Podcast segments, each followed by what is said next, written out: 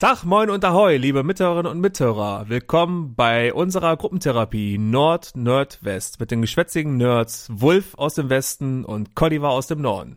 Wulf, sag doch auch mal Hallo. Ja, Hallihallo, aus dem Westen. Oder sagt man Tag bei euch? Ich weiß ja nicht. Man sagt Tag, man sagt Hallo, wir sagen so viel. Auch Ahoi? Äh, selten. Also bei uns sagt man Moin und Ahoi, glaube ich.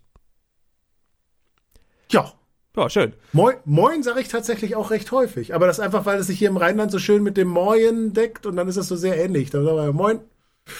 Das äh, ergibt sich auch. So, Aber- wir reden. Ja. Moin ist ja aber auch äh, platt. Das heißt ja nicht nur, dass es die Norddeutschen sprechen, weil die Norddeutschen sprechen platt.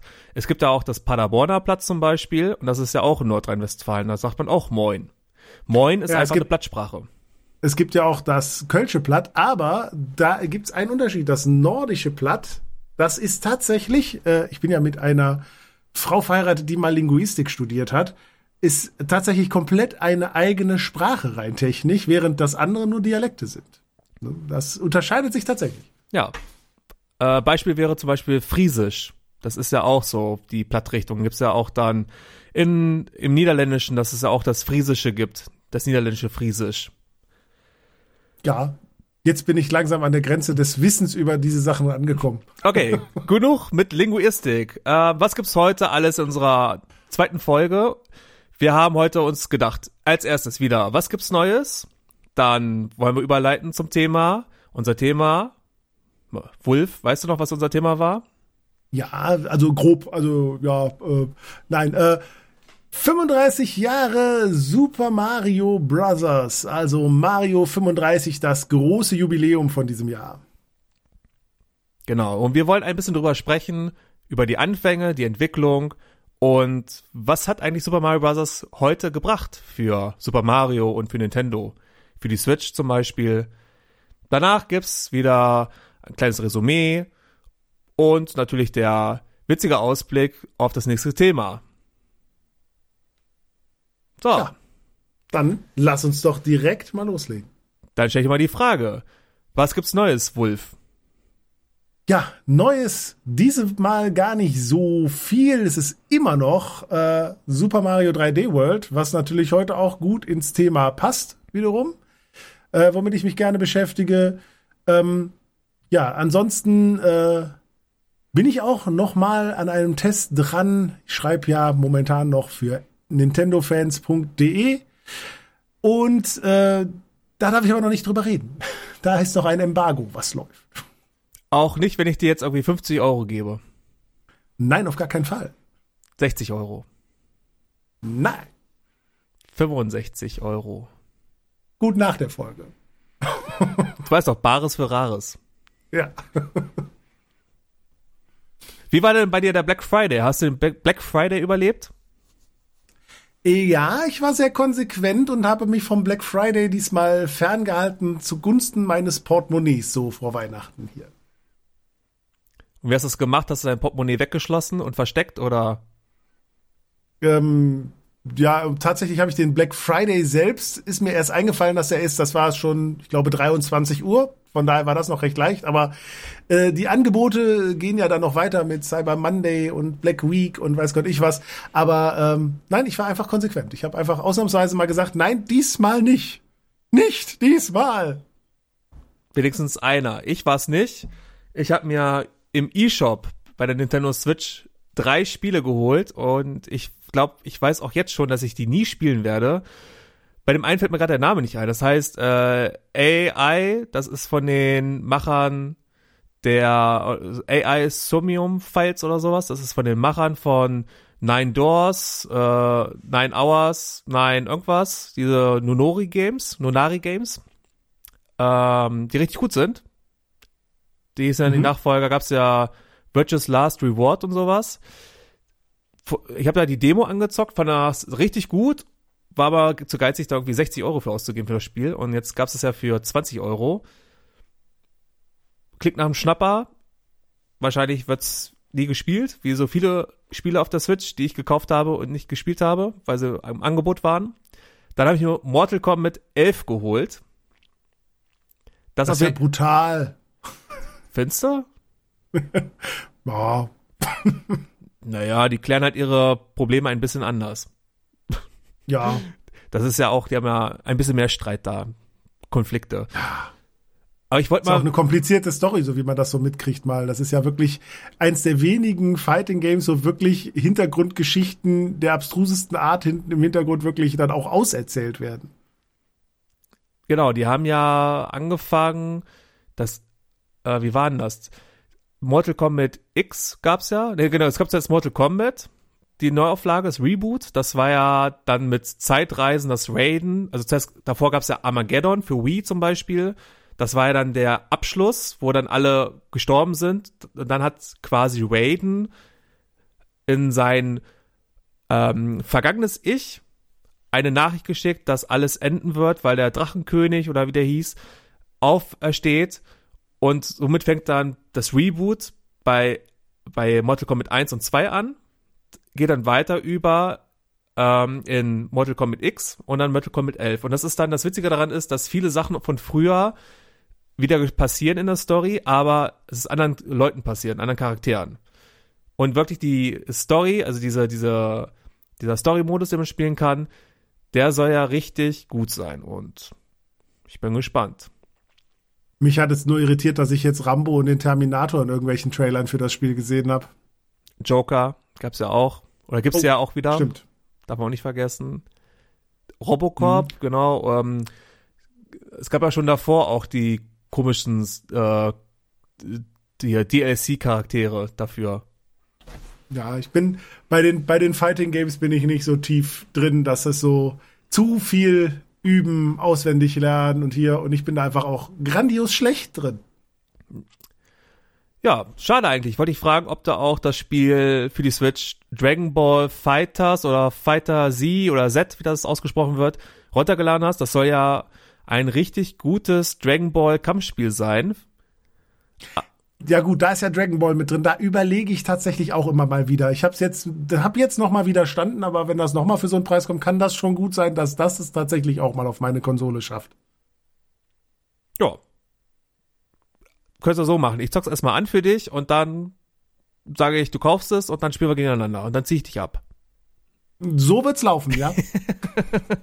Irgendeinen Vorteil muss ich ja haben. okay. Ansonsten äh, kann ich noch berichten, ich habe endlich meinen Exit-Kalender gekriegt. Ich habe ja letzt, in der letzten Folge darüber gesprochen, dass ich gerne einen Exit-Kalender hätte. Und ich habe, mein Hund hat mich vier Uhr morgens geweckt und ich konnte nicht mehr einschlafen und ich mache dann immer eine kleine Shopping-Tour. Ich gucke, ob es Produkte gibt, die ich gerne hätte, endlich erhältlich sind. Und der Exit-Kalender von Ravensburger war dann endlich erhältlich. Ich habe den um 4 Uhr morgens bestellt. Kam pünktlich Yay. an. Wir haben jetzt das fünfte Türchen geöffnet bei der Aufnahme. Morgen kommt das sechste. Also, muss sagen, Resümee ist, der ist einfach viel zu einfach. Der ist für Kinder.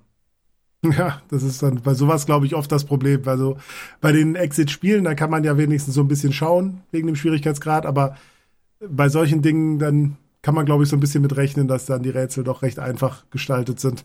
Ja. Aber man muss dazu einfach sagen, äh, es macht Spaß, jeden Tag ein kleines Türchen zu öffnen, du hast ein kleines Rätsel. Und wenn man Gehirnforschern ja glauben soll, dann soll das so ein bisschen fit halten, aber daher, ja. Und daher diese, dieses Jahr, dieses Winter, ja, dieses Weihnachten, die Weihnachtsmärkte wegfallen, trinkt man auch wieder weniger Glühwein und ich mache jeden Tag Rätsel, heißt das dann, dass ich dann Silvester voll das große Gehirn habe? Hm, ich möchte dazu jetzt keine Aussage treffen, glaube ich. Ich liebe Milchmädchenrechnungen, die sind richtig gut. ja, ich werde berichten von meiner Gehirnmasse. ich, ich, überlege gerade, wie du das jetzt wiegen möchtest. Äh, Kopf auf die Waage. das wäre doch was. So, sonst noch was Neues bei dir, Wolf? Ja, wie gesagt, das war jetzt dieses Mal doch sehr ruhig, was den Nerdkram angeht. Ne, das, was jetzt so da war, da habe ich mich auf altbewährtes verlassen und wenig Neues dazu geholt. Trotz Black Week. Tja, und so schwarz war die Woche dann doch nicht für dich. Nö, kann man nicht sagen. Oh. Ähm, noch eine kleine Sache. Hyrule Warriors bin ich auch gerade dabei. Es ist einfach echt ein tolles Spiel. Also das Gameplay an sich ist ja wirklich, du drückst Knöpfe, immer irgendwie im bestimmten Takt, also X, Y, X, Y, Y, X, damit du irgendwelche Kombos machst und die machst du unterschiedlich, kannst ja wechseln zwischen den Charakteren, aber was das Spiel richtig auszeichnet ist, du spielst in der Welt in, von Breath of the Wild 100 Jahre zuvor bei der ersten Verheerung. Und du hast so viele Cutscenes, also das Spiel ist eigentlich ein eher ein interaktiver Roman oder eine interaktive Story mit ein paar Spielelementen, wo du mal ein bisschen eine halbe Stunde ein paar Knöpfe drücken musst. Das ist richtig, richtig, und wenn ich mich wiederhole, richtig gut. Ja, das werde ich auch auf jeden Fall noch nachholen. Also auf jeden Fall, bevor ein Breath of the Wild 2 da ist, werde ich mir das auf jeden Fall auch noch zu Gemüte führen. Ja, tu es, bitte. Los, mach es. Jetzt? Jetzt? Wir ja. nehmen auf. Ja. Äh, ich verschiebe das ein bisschen später. Ne? Okay. Also, äh, also, danach, nach der Aufnahme, holst du deine Switch und dann holst du es wenigstens im E-Shop für, ich glaube, 80 Euro oder so gefühlt kostet es momentan. Wie alle Nintendo-Spiele. Ja, das ist bei der Warriors-Serie, ich glaube, dass äh, das Hyrule Warriors äh, davor, der Vorgänger jetzt, der ähm, ist ja auch immer noch, glaube ich, für den, für den vollen Preis im E-Shop drin. Kann man vielleicht mal so im Geschäft ein bisschen günstiger kriegen, aber das ist ja auch immer noch für denselben Preis, ist ja kein Stück reduziert bis jetzt. Ja, man muss auch bedenken, das ist eigentlich ein Wii U-Titel gewesen, der auch zeitweise für den 3DS portiert wurde und dann für die Switch. Ja. Wobei ich aber überlegen bin, wenn ich den Teil durch habe jetzt, den Hyrule Warriors Teil, dann werde ich mir, glaube den folgenden Teil nochmal holen. Ja, den habe ich als Demo gespielt. Der hat mich nicht so gefangen bei dem, weil einfach das Gameplay eigentlich gar nicht so meins ist. Aber es ist so äh, bei dem neuesten Teil jetzt wirklich die Welt, das Setting, das passt so perfekt aufeinander, mhm. ähm, so dass das für mich so eine Sache ist, dass ich sage, das reißt es total raus, dass ich da wirklich auch richtig Lust drauf habe. Und das Spiel ist auch wirklich, also man muss auch sagen, das ist ja von, äh, wer ist denn Taiko oder sowas hier entwickelt worden. Ähm, also nicht von Nintendo selbst. Und die müssen ja, Nintendo muss ja die Engine rausgegeben haben für diesen Titel an einen Dritthersteller. Muss auch wirklich alles an Quellcode rausgegeben haben, damit die ein Spiel erschaffen können, was sich anfühlt wie Breath of the Wild. Also es ist auch schon ein Vertrauensbeweis irgendwo. Auf jeden Fall. Aber da ist Nintendo ja tatsächlich auch lockerer geworden mit solchen Dingen. Das hat man ja auch schon so an Projekten wie eben ähm, Mario und Rabbits äh, Kingdom Battle gesehen und sowas, was ja auch ein sehr, sehr gutes Spiel war, was ich mhm. sehr, sehr mag. Ähm, und die sind da ja offener geworden. Was mich dazu bringt, ah, doch, ich habe was gespielt. Und zwar, ich habe einen Titel, den ich vor einer Weile mal gekauft habe, weil er einfach günstig war, weil ich es ausprobieren wollte. Und zwar Starlink. Und ah, okay. ähm, da habe ich dann irgendwann für ein Apple und Ei auch ein paar äh, Raumschiffe noch dazu äh, bekommen, habe auch von einem Bekannten noch einmal äh, ein Raumschiff geschenkt bekommen, dass man äh, und habe dann jetzt das einfach mal ausprobiert. Toys to Life ist eigentlich gar nicht so mein Ding, aber das System fand ich interessant und ich finde es vor allem interessant, weil es ja mega gefloppt ist. Ähm, finde ich es halt mega interessant, weil eigentlich ist es, glaube ich, das beste Toys to Life Konzept, was ich kenne, so vom Ganzen her und auch wirklich gut gemacht. Kannst du vielleicht den Mithörerinnen und Mithörern einmal erklären, was damit genau gemeint ist? ja, Toys to, Toys to Life ist vielleicht nicht für jeden ein Begriff auch. Ne? Toys to Life bedeutet, ich kaufe wirkliche Spielzeuge, die ich in das Videospiel übertragen kann. Ist natürlich immer mit einem großen Investition verbunden. Und da hat, äh, glaube ich, Skylanders den Anfang mitgemacht und dann wurde das auch mal ein großer Trend. Lego ist mal mit aufgesprungen mit Lego Dimensions und dann gab's noch äh, äh, Disney Infinity. Amiibo. Gab es dann noch ja, Amiibo ist auch ähnlich, dass man es übertragen kann, aber nicht so als eigenes Spiel, sondern übergreifend auf verschiedene Dinge. Und dann kam eben Starlink, wo man dann wirklich Raumschiffe hat und dann kann man die Kombination aus Pilot, Raumschiff, Flügelteilen, Waffen machen und man kann die so zusammenbauen, wie man das möchte und das Spiel erkennt das. Und das ist auch ein sehr tolles Weltraumspiel, wie ich finde persönlich. Äh, wo man so direkt zwischen Weltall und Planeten wechselt und da Aufgaben erfüllt. Und bei Nintendo, äh, bei der Switch-Version kommt dann dazu, dass äh, Star Fox integriert worden ist und dann ein eigener Storystrang, St Storystrang, Strung, String, Strang. String, hast du ein Story String oder was? Genau, also der, äh, der so mit eingearbeitet worden ist, der dann äh, äh Star Fox recht gut da integriert und da hat man dann auch nochmal gesehen, dass dann wirklich so Sachen rausgegeben worden sind, um es äh, bei Ubisoft wieder, genau wie bei Kingdom Battle. Und seitdem ich das jetzt nochmal ausprobiert habe und da wirklich auch Spaß mit habe, ähm, komme ich so zu dem, äh, zu dem Schluss, dass ich sage, ja, das letzte Star Fox von Nintendo hatte gute Ansätze und äh, hat im, im Bereich Steuerung total verkackt. Ähm, das hm. Starlink, das äh, hat vielleicht nicht so den richtigen Nerv getroffen von dem Ganzen her. Und wenn man das jetzt kombinieren würde und würde jetzt mal Star Fox vielleicht in die Hände von Ubisoft legen, so ein hm. bisschen, ich glaube, wenn man diese zwei Konzepte zusammenschiebt, dann könnte man da was echt Gutes draus machen.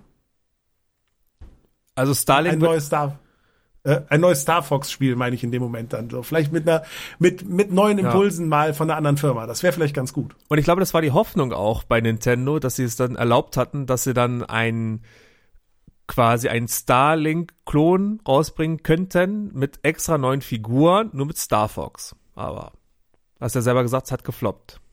Ja, aber wenn man mal die Figuren einfach weglässt, das Gameplay an sich, finde ich, stimmt, das kann man nutzen. Und das ist sehr ähnlich und ich glaube wirklich, dass man das, äh, wenn die Firmen da mal zusammenarbeiten würden, da wäre, glaube ich, richtig Potenzial drin. Würde mich auch interessieren, das Spiel. Also, das ist auch eines der Spiele, auch, aber auch nur wegen Star Fox. Aber schauen wir mal. Es gibt's ja mittlerweile, hast du ja gesagt, in der Grabbelkiste ist es ja auch erhältlich. Ja.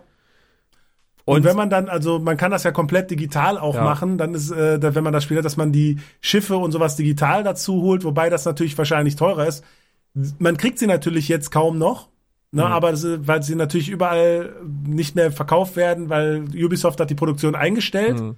und ähm, man hat aber einzelne Läden, wo die Dinger dann noch rumstehen und dann kriegt man halt diese Schiffe plötzlich statt für 15 Euro für 5 Euro. Mhm. Ne, so, und da habe ich mir dann auch vier geholt und äh, vier Piloten sind dann dabei und noch verschiedene Waffen. Und ich gucke jetzt immer mal, wenn ich irgendwo günstig was noch liegen sehe, dann nehme ich mal was mit. Mhm. Ne, ansonsten dann eben nicht. Ja. An dieser Stelle möchte ich einmal wiederholen, der Wolf trägt einen Story-String von Star Fox. Was Aber nur in der Freizeit. ja. äh, man muss dazu sagen, wir sehen uns während des Gesprächs auch über Video und ich kann gerade auch wirklich bezeugen, er hat keinen Story-String an. Hast du gerade gesagt, ich bin nackt? Nein, bist du nicht. Nur deine Glatze. ja. okay. Tja, das war also wieder aufregende Tage bei uns in unserem Leben. Jetzt würde ich gerne überleiten zu unserem Hauptthema, also 35 Jahre Super Mario Bros. Direkt mal, die, direkt mal für dich gesagt. Wenn du überlegst, wann hast du das erste Mal Super Mario Bros. gezockt? Könntest du das also sagen? wirklich das allererste Super Mario Brothers war unmittelbar äh, quasi bevor ich mir einen Super Nintendo gekauft habe, bei einem Kumpel, der eben das NES hatte. Und da war es dann wirklich so dieses, ähm, ich habe das äh, gespielt da und noch ein, zwei andere Sachen, aber vor allem eben Super Mario Bros. und wollte mir dann ja das NES holen und dann habe ich aber ja erfahren, habe ich glaube ich in der letzten Folge erwähnt, dass es das Super Nintendo kommt hm. und bin dann da eingestiegen. Von daher war mein erster eigener Mario-Titel dann quasi ein späterer, aber trotzdem war das erste Super Mario Bros. Äh, dann auch wirklich mein erstes Super äh, Mario Bros., was ich auch gespielt habe. Ja, bei mir auch. Also All Stars war bei mir auch das erste, wo es dann war. War hm. auch gerade die Geschichte, oder? Aber All Stars ist ja schon schon viel später. Ja, also bei mir war es All Stars. Ähm, und das war für mich so die erste Berührung, irgendwie zu erfahren, es gibt ja noch andere Mario-Spiele, die du noch gar nicht kennst. All-Stars war ja dann wirklich der, die, das Remake der alten Spiele mit besserer Grafik, 16-Bit-Grafik. Und das war für mich der erste, der erste Berührungspunkt. Mhm. Wobei ich zugeben muss, dass ich mich da nie so richtig dran gewöhnt habe. Ich habe All-Stars auch selber gehabt und fand das auch super, mhm. äh, weil ich ja vor allem, weil ich dann ja kein NES hatte, um die Originalteile zu spielen. Aber wenn ich heute das sehe im Vergleich, es kommt mir immer noch komisch vor, diese andere Optik mit den Hintergrundgrafiken und allem drum und dran. So richtig dran gewöhnt kann ich mich da bis heute nicht. Ja, und wo du dich auch nicht gewöhnen kannst wahrscheinlich, ist, dass du jetzt einen Auftrag kriegst von mir. Und zwar sollst du mal versuchen, in 30 Sekunden die Karriere von Super Mario mal einen kleinen Abriss zu geben. Also, Oh. Abriss in 30 Sekunden. Auf die Plätze, fertig, Boah. los. Äh, okay, also vor allem hat er äh, Frauengeschichten. Er hat erst Pauline retten müssen von Donkey Kong, als da hieß aber noch Jumpman. Und dann kam Super Mario Bros. und dann hat er äh, Prinzessin, Prinzessin, Prinzessin. Ah, jetzt komme ich nicht drauf. Ah, vor Peach. Äh, vor Peach war es äh, Daisy? Daisy, genau, Daisy, danke. Also und dann hat er Peach gerettet und äh, das äh, hat, macht er seitdem auch eigentlich durchgehend und zwar eben 2D, dann 3D und oh je. Vorbei. Ja, das war ungefähr die Karriere von Super Mario. Wenn auch ihr den Wolf ja, buchen wollt, ja, wenn ihr auch ihr den Wolf buchen wollt für einen 30 Sekunden Abriss eures Lebens, ruft einfach an. Der kriegt das richtig gut hin. ja, also wir starten einfach mal. Am 13. September 1985 erschien in Japan fürs Famicom Super Mario Bros. Und bevor das erschien, gab's ja schon, hat der Wolf gerade gesagt, den Jumpman in Donkey Kong, ein, ein Zimmermann war er, ein Schreiner und hat Pauline gerettet. Später gab's dann Mario Brothers, das war dann auch ein Spiel, was dann komplett anders war als Donkey Kong. Man musste versuchen, ganz schnell in einer Kanalisation von Brooklyn sollte es sein, als Klempner die Gegner zu töten. Also Schildkröten, Krabben, Fliegen gab's da. Und dann musste man Es die gab töten. Krabben? Ja, die Krabben, die musstest du zweimal von unten antippen. Erstmal einmal, dann wurden die böse, also richtig, richtig sauer wurden die dann. Und dann nochmal, dann lagen sie auf dem Kopf. Und wenn Stimmt, du einen stimmt. Gegner getötet hast, kamen oben dann die Münzen raus. Wer am meisten Münzen hatte zum Schluss oder drei Münzen gesammelt hat, hatte gewonnen. Das war Mario Bros. und daraus resultierte dann Super Mario Bros. Ein richtiger, toller Plattformer, der dann komplett anders war als die vorherigen Spiele, was ja auch recht beeindruckend ist. Was? Ja. Ja. Ja, es ist vor allem, wie sich das, äh, wie Nintendo damals mit diesem Titel auch so die Maßstäbe gesetzt hat, was Kontrolle angeht für solche Spiele. Also es ist ja so der Prototyp für das Jump and Run und damit auch äh, wirklich äh, Videospiel-Historie. Ein bisschen, also was heißt ein bisschen? Äh, die haben ja eigentlich, würde ich mal sagen, auch Maßstäbe gesetzt mit dem Spiel, weil man hat dann auf einmal eine komplexe Welt, schon für damalige Verhältnisse eine komplexe, komplexe Welt mit äh, Abkürzung, diese Warp-Röhren. Es, das Spiel, was es ausmacht, ist ja, dass es recht ausgeklügelt ist. Das heißt, du hast das Gefühl, wenn du spielst, jede Hüpfpassage wurde mehrfach getestet, ob die überhaupt Sinn macht. Ja, definitiv. Und die Präzision war halt eben auch neu, ne, die da drin war. Neu das ist war, ja die, die, die, Sprung, die Sprungpräzision, Ja. sowas, das war ja alles vorher immer sehr, sehr schwammig. Ne? Und das, da war zum ersten Mal, dass man so das Gefühl hat, ich habe das hier vollkommen unter Kontrolle. Genau. Und was man auch dazu sagen wahrscheinlich, oder dazu sagen kann, ist, man hat ja auch Abwechslung im Spiel. Du hast ja diese einmal, wie es früher hieß in der alten Übersetzung, das Schwammelland, das Pilzkönigreich, Schwammelland, äh, Mushroom Kingdom. Dann hast du die Unterwelt, the Underground, Untergrund. Dann hast du Unterwasser.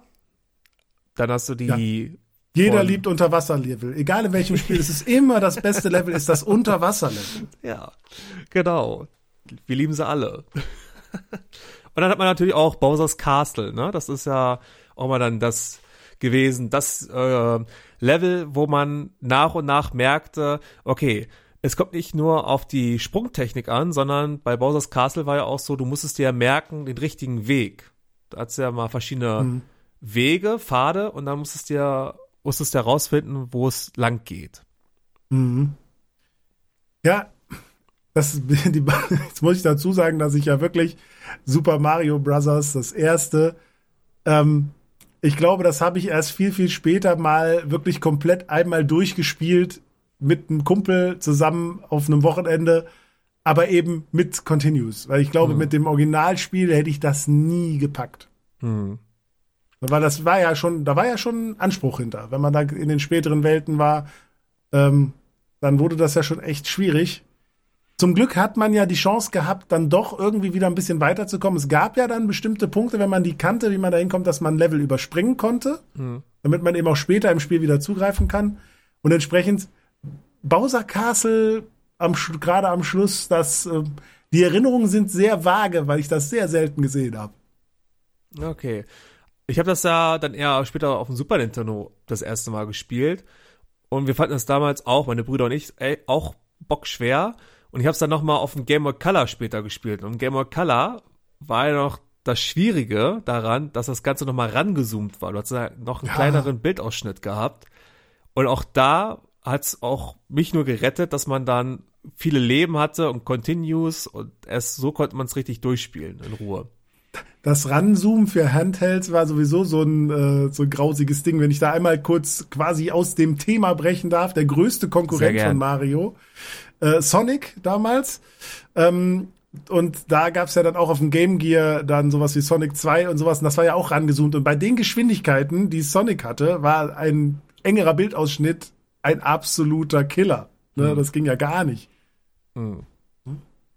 Ja, jetzt kommen wir wieder zurück zum eigentlichen Thema und zwar von Blau nach Rot. Ups, jetzt habe ich die Popschuss weggehauen. Von Blau nach Rot kommen wir jetzt. Ähm, Super Mario Bros. Fällt dir noch irgendwas ein, was du dazu erzählen könntest zu Super Mario Bros.?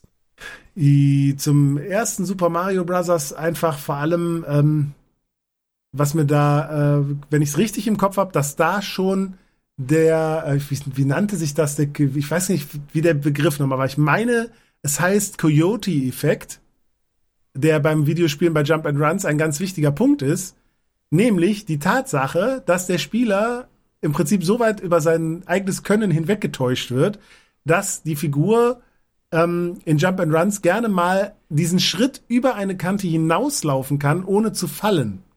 Okay. So wie eben der, wie eben Wiley Coyote in den, in den ähm, in den Comics, äh, dass er eben noch diesen Moment in der Luft steht und diesen Moment hast du noch zum Springen. Und ich glaube, das ist da, wenn ich mag mich irren, aber ich glaube, es ist da zum ersten Mal zum Einsatz gekommen, dass man eben dann das so gemacht hat, okay, ich kann noch diesen Schritt über die Kante hinausgehen und dann noch springen, mhm. damit ich das Gefühl habe, dass ich die Präzision, äh, dass ich wirklich die Kontrolle habe, weil ich normalerweise vermutlich immer diesen Ticken zu spät reagieren würde sonst. Das stimmt, wenn ich so drüber nachdenke, wenn du in den Abgrund gefallen bist oder kurz davor reingefallen bist, ähm, dann konntest du noch mal rausspringen. Das stimmt eigentlich. Ist mir vorher nie aufgefallen. Ja, du grenzt noch mal dieses kleine Stück weiter über die Kante und wenn du dann reagierst, kannst du immer noch springen. An dieser Stelle habt ihr wahrscheinlich auch Glasklirren gehört. das ist jetzt der Effekt, wenn irgendwie so eine neue Erkenntnis kommt. ja. Du hast ja jetzt ja. ganz viele Gläser kaputt gemacht. Ja, vor allem viele, die dachten, es wäre einfach nur Skill. Nein, die Entwickler helfen euch hin und wieder. Ja. Skill Einer, gehört aber trotzdem noch dazu, zu dem Spiel definitiv. Also ein, ein leichtes Spiel ist es nicht. Ein Jahr später kam dann in Japan, also 86 kam dann in Japan, äh, was wir, wir würden sagen, Lost Devils raus, also das offizielle Super Mario Bros. 2, was ja noch mal einen Tick schwerer war, gleiche Engine genutzt, gleiche Grafiken, aber einen Tick schwerer. Lost Levels, hast du das dann gespielt? Lost Levels habe ich überhaupt erst von erfahren, dass es das gibt, als dann Super Mario All-Stars rauskam und da die Lost Levels mit reingepackt worden sind. Bis dahin war ich der festen Überzeugung, dass eben das, was wir als äh, Super Mario Bros. 2 kannten, einfach Super Mario Bros. 2 ist. So, auch wenn man sich vielleicht ein bisschen drüber gewundert hat aber dass es da was anderes hätte geben können, war ja gar nicht klar. Das hat man ja damals nicht mitbekommen. Also das war vielleicht, wenn man mal eine gut informierte äh, Spielezeitschrift hatte, dann könnte es vielleicht sein, dass man es gelesen hat, aber eigentlich hat man es ja gar nicht mitbekommen. Das war auch bei mir der Fall, auch bei Super Mario All Stars. Ich fand das damals gar nicht so schwer bei Super Mario All Stars. Ich habe mir dann später die originale NES-Version über die Virtual Console der äh, Wii geholt und habe dann festgestellt, alter Falter, die originale Version ist echt richtig schwer. Das, da hast du ganz viele Momente oder auch Stellen, da musst du einfach üben und einfach wissen, was da jetzt passiert. Ja, ich meine, gerade diese Spiele waren ja auch auswendig lernen. Du konntest nicht niemand hat das gespielt und ist da durchgelaufen. Ne, also bei dem, und das war natürlich dann bei den, bei dem originalen Super Mario Bros. 2 dann äh, eben diesen Lost Levels war das dann ja noch mal viel viel schwieriger, weil das ja quasi die Fortsetzung danach sein sollte. Es sollte ja direkt mhm. schwerer sein. Ähm, aber das ist halt wirklich das Jump and Run Genre lebt ja wirklich sehr stark davon, dass man Dinge auswendig lernt, Abläufe lernt, damit man diese Level auch problemlos durchschreitet. Ansonsten ist es ja wirklich etwas, das man sich nur ganz langsam durchtasten kann. Ich glaube, mhm. deshalb ist das auch in, sind diese Sachen auch bis heute in der Speedrun-Szene so beliebt, weil es eben genau da sehr zugänglich ist, dass man eben diese Abläufe lernt, sich die wirklich die Tastenabfolgen merkt, das Muscle Memory darauf auslegt und kann das dann dann so äh, durch durchrennen tatsächlich. Dann ist Jump and Run wirklich mhm. mal Programm auch und das äh, mhm. äh, gibt's ja sehr beeindruckende Runs auch von. Mhm. Oder Kaizo, aber kommen wir da mal später äh, zu. Ja, das stimmt. Also Übung macht ja den Meister, heißt es ja auch, ne? Also mhm. üben, üben, üben und dann kommt man auch durch. Aber ich finde, bei Lost Levels ist das Problem, dieses Üben, das fängt ja schon in den ersten Welten an, dass du irgendwann auch, also die, die Frustration ist ja viel höher dort, weil du ja direkt schon immer stirbst und keine Continues mehr hast und wieder von vorne anfangen musst. Das ist ja. halt bei Lost Levels sehr ausschlaggebend gewesen. Hm, ja, ich glaube, das ist auch das, äh, das wirklich ein Spiel war. Ich glaube, deshalb ist das auch nicht auf dem, äh, auf dem restlichen Markt der Welt rausgekommen als Mario 2, weil es eben voraussetzt, dass man Mario 1 komplett durchgespielt hat und das als Erweiterung quasi sieht. Sondern genau. das hätte, hätte im westlichen Markt damals überhaupt nicht so funktioniert. Gut, dass du es ansprichst, weil entsprechend hat dann, wurde auf dem westlichen Markt das Spiel Doki Doki Panic, hieß es für Famicom in Japan, wurde dann im Rest der Welt als Super Mario Bros. 2 vermarktet. Also Doki Doki Panic basiert auf einer äh, Fernsehlizenz, ich glaube eine Zeichentrickserie, also ein Anime war das, oder irgendwie eine Game Show oder sowas. Es gab eine Lizenz die gab es natürlich nicht für, fürs Ausland und entsprechend hat sich Nintendo dann zugute gemacht oder zunutze gemacht, dass sie Super Mario reingepackt haben. Der träumt. Das ist eigentlich, eigentlich nur eine Traumsequenz, die man spielt. Und das Spiel erschien. Spoiler! Halt Spoiler! Sorry. Es war jetzt nur ein Traum von einem Hund. Gab 89 in äh, Europa raus und erschien trotzdem 1992 in Japan als Super Mario USA. Also. Mhm. Ähm, was hältst du von Super Mario Bros. 2? Wie ist das so für dich? Also ich finde, dass es tatsächlich gar kein schlechtes Spiel ist. Ähm, es ist natürlich, wenn man Super Mario Bros. gespielt hat und dann das bekommt, erstmal sehr irritierend, weil äh, es einfach ein ganz anderes Spielprinzip ist im Ganzen. Also man äh, läuft und hüpft und zwar immer noch, aber wie man mit Gegnern umgeht, ist anders. Man hat verschiedene Charaktere zur Auswahl mit verschiedenen, äh, verschiedenen Eigenschaften, was heute ja schon wieder normal gilt in Mario, aber damals halt äh, ganz anders war ne, in dem Moment. Ich konnte Gegner zwar draufhüpfen, aber danach konnte ich sie erstmal hochheben und äh, dann irgendwo hinwerfen. Und mhm. hier, das konnte man zwar mit Schildkrötenpanzern vorher schon so ein bisschen, aber ist halt doch eine ganz andere Sache. Mhm. aber schlecht fand ich es nicht. Dank des Spiels haben ja auch zwei Charaktere dann auch, oder mindestens zwei Charaktere dann die, den Sprung auch in die richtige Super Mario Reihe geschafft. Und zwar Birdo. Ja. Die quasi das Pendant zu Yoshi, das weibliche Pendant zu Yoshi. Und ja. Ist es ein weibliches Pendant? Man weiß es nicht. Nein, im Japanischen, äh, im, Jap im Japanischen, ja, äh, im Japanischen, äh, in der japanischen Version ist äh, es damals schon Transgender. Was es ist, ist ein R. Ja, es, es, es hieß ja irgendwie, er weiß nicht, was es ist oder so, war ja nur die irgendwie die Beschreibung. Ja, aber es ist schon schon geht schon so in die Richtung, dass es eben so in dieser dieser Gedanke irgendwo dahinter steckt. Ne, so es ist, äh, das war aber für den für den westlichen Markt äh, zu krass damals und deshalb musste es hier ganz klar als äh, Mädel tituliert werden. Wobei die Thematik wurde ja später bei dem Spiel Captain Rainbow für Wii wieder aufgenommen. Mhm. Das Spiel ist leider nie außerhalb Japans erschienen und es ist ja, du strandest an einer Insel und triffst Nintendo-Charaktere, die gescheitert sind. Unter anderem auch Birdo und da musst du dich auch dann der, dieser Frage stellen, ist es ein Mann oder eine Frau? eigentlich schon sehr weit, dass man da äh, so mit umgegangen ist, aber ja, war noch nicht die Zeit dafür, dass das dann äh, auf Kinder und Jugendliche äh, quasi losgelassen werden konnte im Westen. Ja. Und Birdo, bei Birdo kommen die Eier vorne raus und bei Yoshi hinten. Jo. Klar geregelt bei den beiden. Ein anderer Charakter, der dann auch den Sprung in die, die Mario-Welt geschafft hat, ist ja dann Shy Guy. Der Shy Guy, ja. Das finde ich auch sehr gut, weil der ist ja wirklich fest etabliert und ähm, ist ein Charakter, den ich, der für mich so natürlich zu Mario gehört, äh, wie äh, ein Gumba oder eine Schildkröte. Ne? Also das ist, äh, der passt da für mich auch absolut rein. Ja. Und wäre aber wahrscheinlich ohne Super Mario Bros. 2 auch gar nicht vorgekommen. Fällt dir noch irgendwas ein zu Super Mario Bros.? Also mir fällt noch ein, ich habe das jetzt, äh, glaube letztes Jahr auf der Switch nochmal durchgespielt. Und du hast ja schon erwähnt, dass es ein gutes Spiel ist eigentlich, auch wenn es ein bisschen ungewöhnlich ist. Und das, das kann ich eigentlich nochmal wiederholen. Ich hatte das Gefühl gehabt, jetzt nach, äh, wenn das kam ja 89 raus in Europa, jetzt haben wir 2020. Oh Gott, jetzt fängt die Rechnerei an, merkst du schon wieder?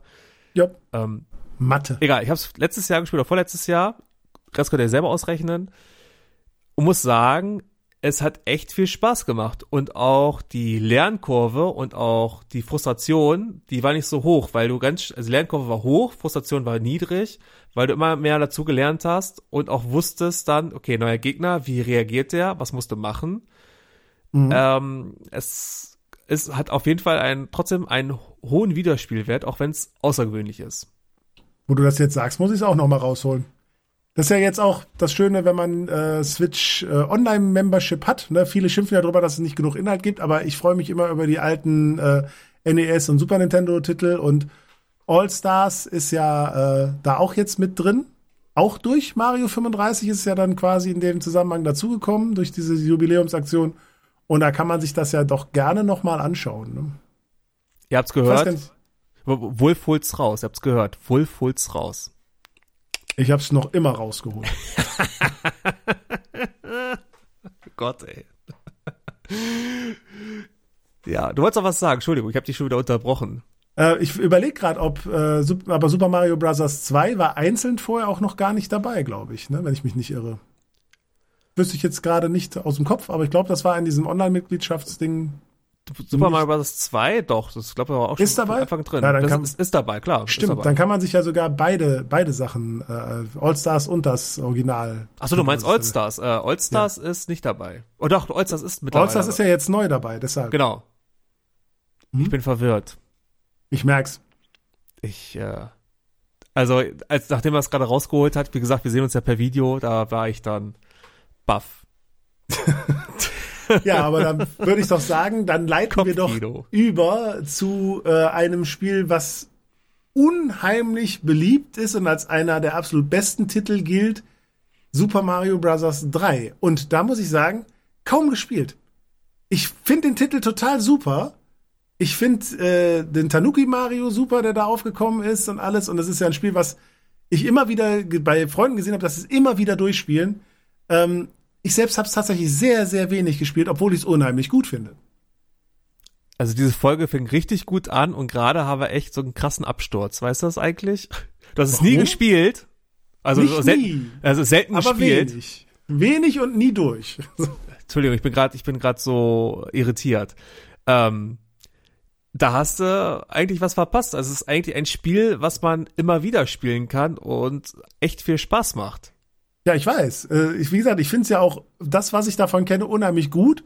Ich gucke auch immer gerne zu und ich äh, höre ja auch immer wieder von den ganzen Leuten aus unserem Nerdkosmos, wie oft sie das schon durchgespielt haben. Hm. Aber irgendwie ist es, bin ich nie drauf hängen geblieben. Es erschien ja 88 in Japan fürs Famicom und 91 in Europa. Und Mhm. das, was neu war in der Reihe dann, oder neu etabliert wurde, war nicht nur Tanuki, sondern auch, dass du die Möglichkeit hattest, einer Oberwelt dir selbst die Levels auszusuchen, was du als nächstes machst. Ja, Du konntest Genau. dort kleine Geheimnisse entdecken. Du konntest Abkürzungen nehmen mit einem Hammer. Du hast dann auch die Hammerbrüder getroffen, alles. Ähm, es war außerhalb der Levels sehr dynamisch. Und du hattest jetzt die Möglichkeit, deine Power-Ups auch zu sammeln.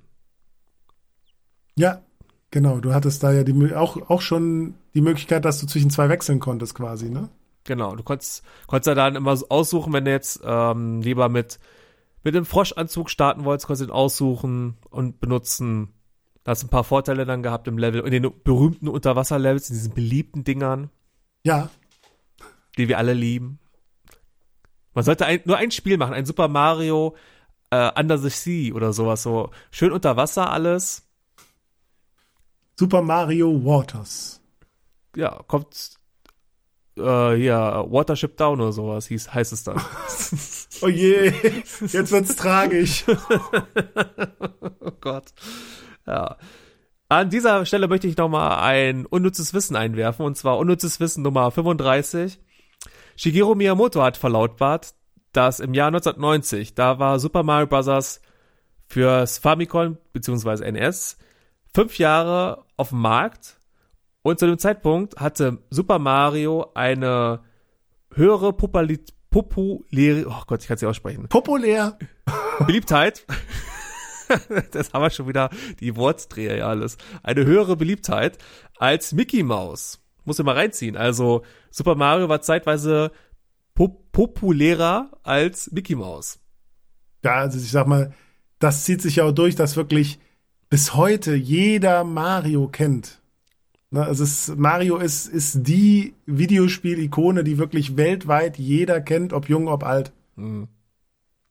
Gibt's ja mittlerweile auf jedem Produkt einfach, wie Mickey Mouse, zu kaufen. Aber Pokémon kann keiner mehr einholen. An dieser Stelle werfe ich jetzt mal ein, unsere Roundabout Halbzeit.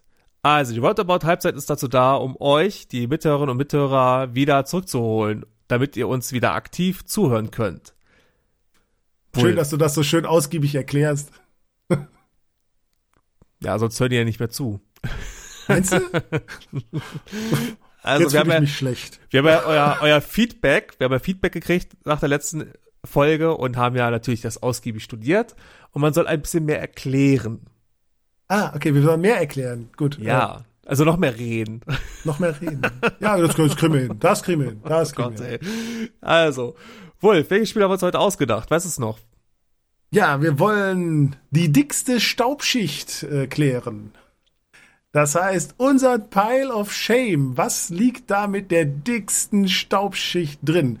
Für die Leute, die vielleicht nicht wissen, was ein Pile of Shame ist, den kann es in vielen Bereichen geben. Bei uns wird es sich heute auf Videospiele beziehen. Der Pile of Shame ist, sind die Dinge, die man sich zugelegt hat, aber dann nicht mehr angepackt hat die man immer mal spielen wollte oder gucken wollte, bei Filmen oder was auch immer, und wo man dann einfach äh, den Mantel des Vergessens drüber gelegt hat. Genau, zum Beispiel wie der Strickpulli von Oma, den man zu Weihnachten kriegt, nie anzieht, oder vom, wenn man von der besseren Hälfte eine Packung Unterhosen geschenkt kriegt und nie anzieht. Nur, dass man sich diesmal selber dazu entschlossen hatte. Diesmal ist man selber schuld. Mhm. Hat man keinen Sündenbock. So, wer soll anfangen? Du. Ich, na toll. Okay.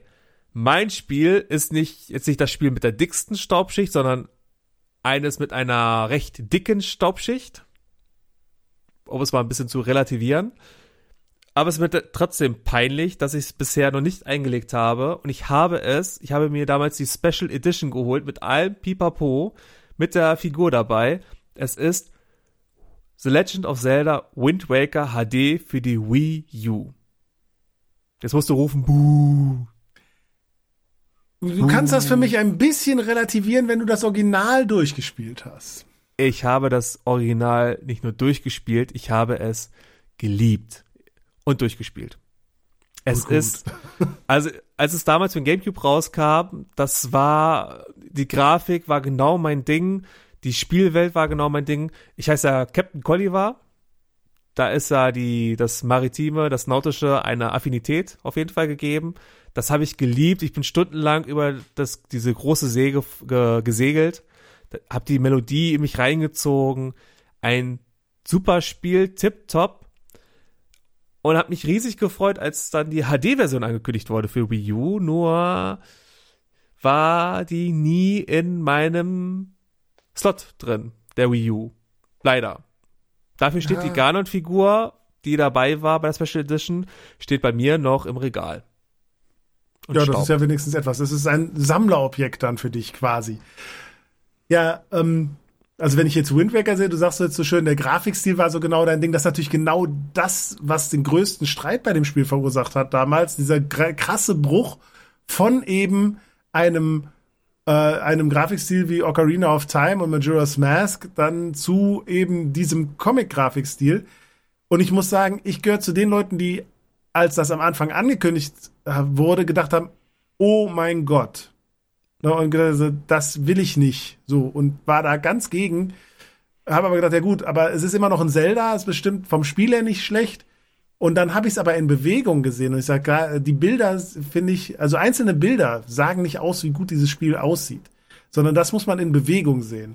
Wie sich zum Beispiel bei so einer Bombe dann die Wölkchen da bilden, in sie kringeln und hier und diese ganzen kleinen Details, die durch diesen vereinfachten Grafikstil eben reinfließen können, weil das eben dann die Leistung da war, hat mich dann mega umgehauen und ich habe einen riesen Spaß dran gefunden und ich mag es bis heute auch eins meiner liebsten Zeldas. Und dieses Zelda muss man nicht nur sehen, man muss es auch hören. Das ist ganz wichtig. Oh ja, ja, gute Musik. Ja. Ja, und wenn du jetzt pusten müsstest über ein Spiel und denkst, oh Gott, ey, ich krieg keine Luft mehr, weil da so eine dicke Staubschicht drauf ist, welches Spiel wäre das denn? Da muss ich sagen, da kann ich eigentlich von Glück reden, dass dieses Spiel tatsächlich digital in meinem Besitz ist. Äh, aber, Entschuldigung, wir spielen, wir spielen jetzt aber nicht Regal, digital, egal. Nee, nee, nee, aber äh, sonst wäre die Staubschicht so dick, dass ich, wenn ich sie jetzt vom Regal nehmen würde, wahrscheinlich die ganze Bude putzen müsste. Äh, und zwar auch, ich habe zwar einige Titel auf dem Pile of Shame von der Switch, weil ich bei der Switch tatsächlich zum ersten Mal vieles habe, was ich spielen wollte und nicht dazu gekommen bin, aber das Spiel, was mir da am meisten in, äh, in den Sinn kommt, ist auf der Wii U auch ebenfalls. Ähm, Wobei bei der Wii U gab es ja so wenig Spiele, dass kaum was eine Staubschicht ansetzen konnte. äh, Wind Waker bei mir, hallo. ja. ähm, und zwar ist das ähm, das äh, DuckTales Remaster, Ach. was gemacht worden ist. Oder Remake, Remaster? Ja. So. Remaster. Und äh, das, äh, da habe ich mich tierisch drauf gefreut. Das wollte ich unbedingt haben, weil ich eben den, ich habe es damals tatsächlich nicht auf dem NES gespielt, ähm, sondern auf dem, äh, auf dem Game Boy, die Version, und fand die unheimlich gut und habe die unheimlich gerne gespielt. Und es ist äh, tatsächlich so, dass meine Frau mir ja irgendwann mal zur Komplettierung der äh, meiner Sammlung ein NES geschenkt hat. Und da war auch die Originalversion von DuckTales dann auf dem NES mit dabei. Und beide habe ich so gut wie gar nicht angepackt, obwohl ich es vollkommen genial finde eigentlich. Und äh, gerade auf dem NES noch mal noch bockschwerer wie äh, das Remaster, so wie man es jetzt, wie ich jetzt schon direkt merken konnte. Aber es ist äh, ja irgendwie konnte ich mich dann doch nie daran festbeißen. An dieser Stelle kriegst du von mir eine kleine Melodie hör zu hören. Buh. also, ich habe es durchgespielt. DuckTales Remastered. Ich glaube, es ist sogar Remastered, obwohl es eigentlich ein Remake ist. Mhm. Ähm, es sieht richtig gut aus. Es ist ja. auch toll zu spielen. Es ist einfach super. Und daran merkst du auch, dass ein altes Spiel, das ist ähm, 1987, 88, ich glaube eher 87 kam es ja für NES raus, dass auch ein altes Spiel im neuen Gewand noch überzeugen kann. Ja, definitiv. Das Gerade im Bereich Jump and Run, äh, Metroidvania, solche Sachen, kommen ja auch heutzutage noch im alten Stil ganz viel raus, ne? Weil es eben immer noch funktioniert. Mit alten Grafikstilen und mit den alten Mechaniken, die werden eben nicht alt, die funktionieren immer. Hm. Und da ist DuckTales ein sehr gutes Beispiel für. Und an dieses, an dieser Stelle, an dieses, ach ja, an dieser Stelle unnützes Wissen Nummer 60, die, das Mondthema aus dem NES-Spiel, ne? Oder wie es geht. Weiß er schon, ne? Ja, ich, ich hab's im Ohr, ja. Also ich hab's kurz verloren, als du gesungen hast, aber jetzt ja. hab ich's wieder im Ohr. Das Mondthema ist in der, es gibt ja die neue DuckTales-Serie. Das Mondthema kommt auch in der neuen DuckTales-Serie vor, an einer richtig guten Stelle, die ich nicht verraten werde. Spoiler-Alarm. Aber das, die haben in der neuen DuckTales-Serie das alte Videospielthema genommen vom Mond und übertragen in die Serie. Das hat da eine richtige Bewandtnis. Das ist auch Mega geil, cool. oder? Mega cool. Also ich will die neue DuckTales-Serie ähm, wäre für mich so ein Grund für Disney Plus. Also ich würde die gerne mal gerne mal schauen. Die muss ich auf jeden Fall auch mir mal zu Gemüte zu. Kann ich dir nur empfehlen, aber es gibt ja, wurde schon offiziell gecancelt, die Serie, und nächstes Jahr läuft dann das große Finale und hat nur drei Staffeln und irgendwie 70 Folgen oder 65 Folgen. Aber lohnt ja. sich, ist gut. Dann ist es ein Sammlerobjekt. Aber allein schon dieser, dieser Tatsache, dass du diese Folge guckst und auf einmal kommt diese, der, dieses Thema, wo du denkst, äh, habe ich mich gerade verhört? Nee. Ja. Das, das war toll. ja auf dem Game Boy auch quasi mit drin. Natürlich nicht in der Qualität wie vom NES, aber äh, da war das Thema auch mit drin und das ist mir auch immer im Gedächtnis geblieben. Das ja. ist einfach, das geht einfach so ins Ohr. So, wir schweifen ab. Ihr merkt, wir haben viel zu erzählen. Wir sind ja auch geschwätzig und das ist ja unsere, wie unsere besseren Hälften sagen, unsere Gruppentherapie. Mal sehen, ob es diesmal ja. hilft, die Gruppentherapie. Hast du eigentlich beim letzten Mal irgendwas gemerkt, dass es dir geholfen hat? Das war bestimmt hilfreich, ja. Aber ich glaube, wir brauchen noch Therapiesitzungen äh, über einen längeren Zeitraum, damit das wirklich einen effektiven und nachhaltigen äh, Effekt hat. Einen effektiven Effekt. Ich merke auch in deiner Zunge ist ein Knoten drin heute. Ja, ist ja auch schon spät heute. ja. Also es ist noch nicht Geisterstunde, keine Sorge. Ich will jetzt gerne wieder uns zurückholen. Nicht nur die, äh, die Mithörerinnen und Mithörer zurückholen, sondern uns beide auch. Wieder zurück zum Thema. 35 Jahre Super Mario Bros. Vor ja. 35 Jahren auf dem Famicom erschienen. Wir waren jetzt beim dritten Teil. Danach erschienen ja die Super Nintendo Teile. Ich würde jetzt ganz, ganz gerne einen kleinen Abriss mit dir machen für die, ähm, nochmal ganz kurz die Gameboy-Spiele mal ganz kurz anreißen. Ja, definitiv. Da kommen wir nicht drum herum. Sag einfach mal in, ganz kurz, wie findest du die Gameboy-Teile? Also mein ähm, erstes eigenes Mario war ja dann auf dem Gameboy. Ne, war dann ja das Super Mario Land für den Gameboy, was mein erstes eigenes Mario dann gewesen ist was ich jetzt schon zweimal gesagt habe, aber einfach weil das so wichtig ist natürlich. Und das Kannst ist ja auch nochmal wiederholen. Wiederholst es war, mein, bitte. es war mein erstes eigenes Mario.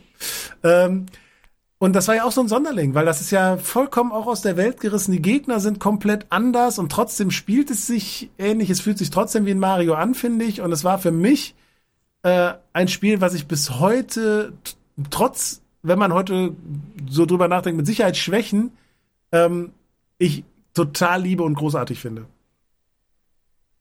Das, das äh, ja, hat mich auch geprägt in meiner Videospielgeschichte und ich, ich liebe auch vor allem das äh, Thema aus dem ersten Level direkt. Äh, ich habe einen Wecker, der das spielen kann und ich äh, liebe es. Meine Frau hasst diesen Wecker und ich liebe dieses Thema. Äh, ja, ich, ich kenne den Wecker. Also ich, ich kenne jetzt nicht deinen Wecker, aber äh, ich kenne kenn das Thema und auch den Wecker. Aber bei dir noch nicht gehört. Mhm. Ähm, das hat auch damit zu tun, dass Super Mario Land so komplett anders ist, weil das ja innerhalb von Nintendo ein anderes Team programmiert hat. Und die waren dann etwas, ja, wie sagen wir, patzig, würde man sagen, könnte man sagen. Und haben dann gesagt, gut, wir haben zwar jetzt die, den Mario, Mario, mit Mario sollen wir jetzt ein Spiel machen, da war irgendwie kein Bock drauf. Das heißt, wir machen jetzt einfach äh, alles komplett anders. Andere Prozesse, andere Welt, andere Gegner, alles komplett anders. Ja, das ist halt Super Mario Land entstanden, was ja richtig gut ist, auch nicht schlecht. Dann kam Super, also Super Mario Land kam 89 in Japan raus, 1990 in Europa. Dann 92 kam in Japan Super Mario Land 2 raus und 93 in Europa. Was hältst du von Super Mario Land 2? The Six also, Golden Coins. Ich persönlich finde Mario Land 1 besser für mich weiß aber, dass objektiv Super Mario Land 2 das bessere Spiel ist. Äh, mhm. Äh, vom Leveldesign, allem her. Es ist ein extrem gutes Spiel geworden und auch ein Meilenstein wieder in dem, in den Mario Games gewesen. Ne, gerade für ein Handheld war das ja unheimlich mhm. gut. Interessante Bosskämpfe ähm, waren es gewesen und äh, die, auch die Oberwelt, auf der man sich so bewegen konnte, die war sehr interaktiv und schön gestaltet. Äh, mit Vario als Antagonist auch mal ein frischer Wind drin nochmal und die, hm. das war auch nochmal ganz interessant äh, zu sehen und äh, im Gegensatz zu Super Mario Land habe ich das auch tatsächlich bis zum Ende geschafft, trotz meiner jungen Jahre damals. Hm. Genau, sagst ja, Vario, Vario hat ja, wurde ja dann auch etabliert. Das war wahrscheinlich auch so eine Trotzreaktion nach Motto, der Endgegner ist eigentlich das Negativbeispiel vom Superheld. Ja, definitiv. Das ist auch eine kleine Ansage. Was ich auch schön fand, der Endgegner aus dem ersten Teil, Tatanga kam ja wieder vor. Die drei Mhm. kleinen Schweinchen sind mir noch in Erinnerung geblieben. Ja, auf jeden Fall. Mit dem, die in, wirklich dann auch in Stroh, äh, Hütte, Holzhütte und Steinhütte dort waren. Genau, Hopsen, Rollen und sowas haben sie ja gemacht. Genau. Ich Die fand aber- Maus, das erste war, glaube ich, so mit, mit so ein erster Endgegner, auf den man meistens getroffen ist, war die Maus, die dann dort Ja. immer durchhüpfte und sowas. Das waren, waren halt ganz andere Bosskämpfe als eben vorher, ne, sag ich mal, dass man das vorher kannte. Und äh, die verstörendste, bis heute auch für mich verstörend, also ich glaube, das ist halt die Ursache all meiner Probleme, ist die Turtle Zone, hieß die. Die Schildkröte, die ich aufgeschnappt hatte. Und da war ja dann erstmal diese Kühe, die dann rumflogen mit diesen Fischschwänzen und diesem Gelee, wo du rumge äh, mal rumgespringen konntest, rumspringen konntest Ja. und den Stacheln, wo man dachte, wo bin ich jetzt hier eigentlich? Bin ich jetzt eigentlich im Maul, im Magen oder welchen Teil des Körpers dieser Schildkröte bin ich denn gerade? Oder bin ich jetzt Oder auf Wal einem? LSD-Trip. Also es ja, war schon ziemlich komisch, das Spiel. Aber war auch gut. Ähm, was mich ein bisschen gestört hatte, war, die Figur war jetzt größer, die Hasenohren wurden eingeführt. Irgendwie Ja, bei den Hasenohren konntest du ja auch mal ganz viele Levelabschnitte einfach überfliegen. Wenn du Ja. konntest. Also wenn du. das ist, das ist, war nicht so ganz durchdacht. Ne, die Hasenohren machen es schon, schon um einiges leichter, das Ganze. Aber gut, ne, solche Fehler gab es immer mal in Spielen. Das ist ja, äh, wenn man sich, äh, wenn wir dann nachher zum, zum Super Nintendo kommen, da konnte man ja auch mit einigen Sachen sich massiv weiterhelfen in vielen Leveln. Genau. Denn hier war ja schon auch dann Schluss beim Gameboy. Bei Super Mario Land 3 war ja nicht mehr mit Super Mario, sondern mit Wario dann. Das heißt, das Entwicklerteam hatte dann freie Fahrt, konnte machen, was sie wollten mit einem neuen Charakter, den sie selbst erschaffen hatten. Ähm, Super Nintendo. Wir hatten Super Mario World gab es, 1990 kam es in Japan raus, 92 in Europa. Ich finde aber, wir sollten einen kleinen Sprung machen in die 3D-Welt. Bei Super Mario World, da können wir uns auch mal auch in Ruhe nochmal drüber unterhalten. Denn wichtig ist jetzt der Sprung in die 3D-Welt. 1996 in Japan erschien Super Mario 64. Das heißt, du Ja. hattest vorher einen 2D-Charakter, der auf einmal 3D rumlaufen konnte und hüpfen konnte. Was war das für dich, was war das für ein Gefühl bei dir? Oder was kam ein Gefühl bei dir auf? Wie sagt man denn? Äh, was war das? Ich, bin- ich bin, ich kann es gerade nicht fassen, weil bei mir gerade die ganzen Emotionen von damals hochkommen. Ja, äh, kann ich nachvollziehen. Äh, vorher muss ich noch einen. Satz sagen, du, du, du weißt schon, dass du dich gerade richtig unbeliebt machst, wenn du Super Mario World überspringst. Ähm, was auch so der Titel ist, mit dem ich, glaube ich, so die mit die meiste Zeit verbracht habe, weil das ja, äh, ja egal. Ähm, möchtest du drüber reden? Hast du Redebedarf über ja, das Spiel? ja, ich glaube, das muss man gar nicht groß drüber reden. Es ist zwar halt, man muss halt sagen, da wurde sehr viel dann noch mal reingesteckt und es ist bis heute ein großartiges Spiel. Ähm, aber ja, das ist, war aber so ein bisschen more of the same, ne? auch wieder 2D Mario, sehr gut gemacht, aber die Grundformel war dieselbe wie beim, beim, äh, beim NES. Von daher kann man ruhig sagen, okay, die 2D Marios, die waren damals immer sehr, sehr gut. Und jetzt kam aber, wie du es schon sagst, der große Schritt, es wird dreidimensional. Und was Aber das, da, da, hast jetzt aber Super Mario World 2 übersprungen. ja, das ist ja schon wieder, das, das ist ja schon wieder eine andere Nummer. Da sind wir ja bei, bei Yoshi's Island. Auch ein Meilenstein, aber das ist für mich dann doch kein Super Mario, sondern das ist ein ganz anderes eigenes Ding. Ähm, ja, aber 3D, ich weiß noch ganz genau, wie ich das zum ersten Mal gesehen habe. Und das weiß ich deshalb noch so ganz genau, weil mich das so umgehauen hat. Und zwar war das eine tatsächlich eine Nachrichtensendung auf RTL 2 damals. Damals noch RTL 2, so der Anime-Sender und hier, wo man dann da als Jugendlicher gerne mal hängen geblieben ist. Ähm, ja, und dann kommt da in den Nachrichten ein Bericht über irgendeine Technikveranstaltung und dass das äh, denn die Nachfolgekonsole vom Super Nintendo vorgestellt werden so, würde und die ersten Bilder vom Mario 64. Und ich bin total ausgeflippt. Ich habe das gesehen und fand das so wahnsinnig beeindruckend, was ich da gesehen habe. Und ich habe sofort gesagt, okay, Taschengeld sparen. Das Super Nintendo habe ich kurz vor der Veröffentlichung vom N64 verkauft. Schweren Herzens. Ich habe es mir später zurückgekauft. Es wurde von einem Kumpel an den nächsten ver verkauft. Von dem habe ich es wieder zurückgekauft später. Ähm, Aber ich musste Geld zusammenkriegen, um diese Konsole zu haben. Ich musste dieses N64 haben und Super Mario 64. Da führte hm. kein Weg dran vorbei. Und ich, hm. ich weiß bis heute noch so genau diese erste Kamerafahrt in diesem Spiel durch dieses 3D-Schlossgarten und dann Mario, der aus dieser Röhre hüpft, die aus dem Nichts auftaucht, warum auch immer, mhm. und auch wieder ins Nichts verschwindet. Das kein Mensch versteht. Aber das war für mich so beeindruckend, das hat mich so umgehauen und ich habe so viele Stunden mit diesem Spiel verbracht. Du hinterfragst sehr viel bei Spielen. Ist das schon mal aufgefallen? Wo kommt die Röhre her? Wo geht sie hin? Ja, wenn die einfach aus dem Boden kommt, dann ist sie wieder weg und dann ist kein Loch da.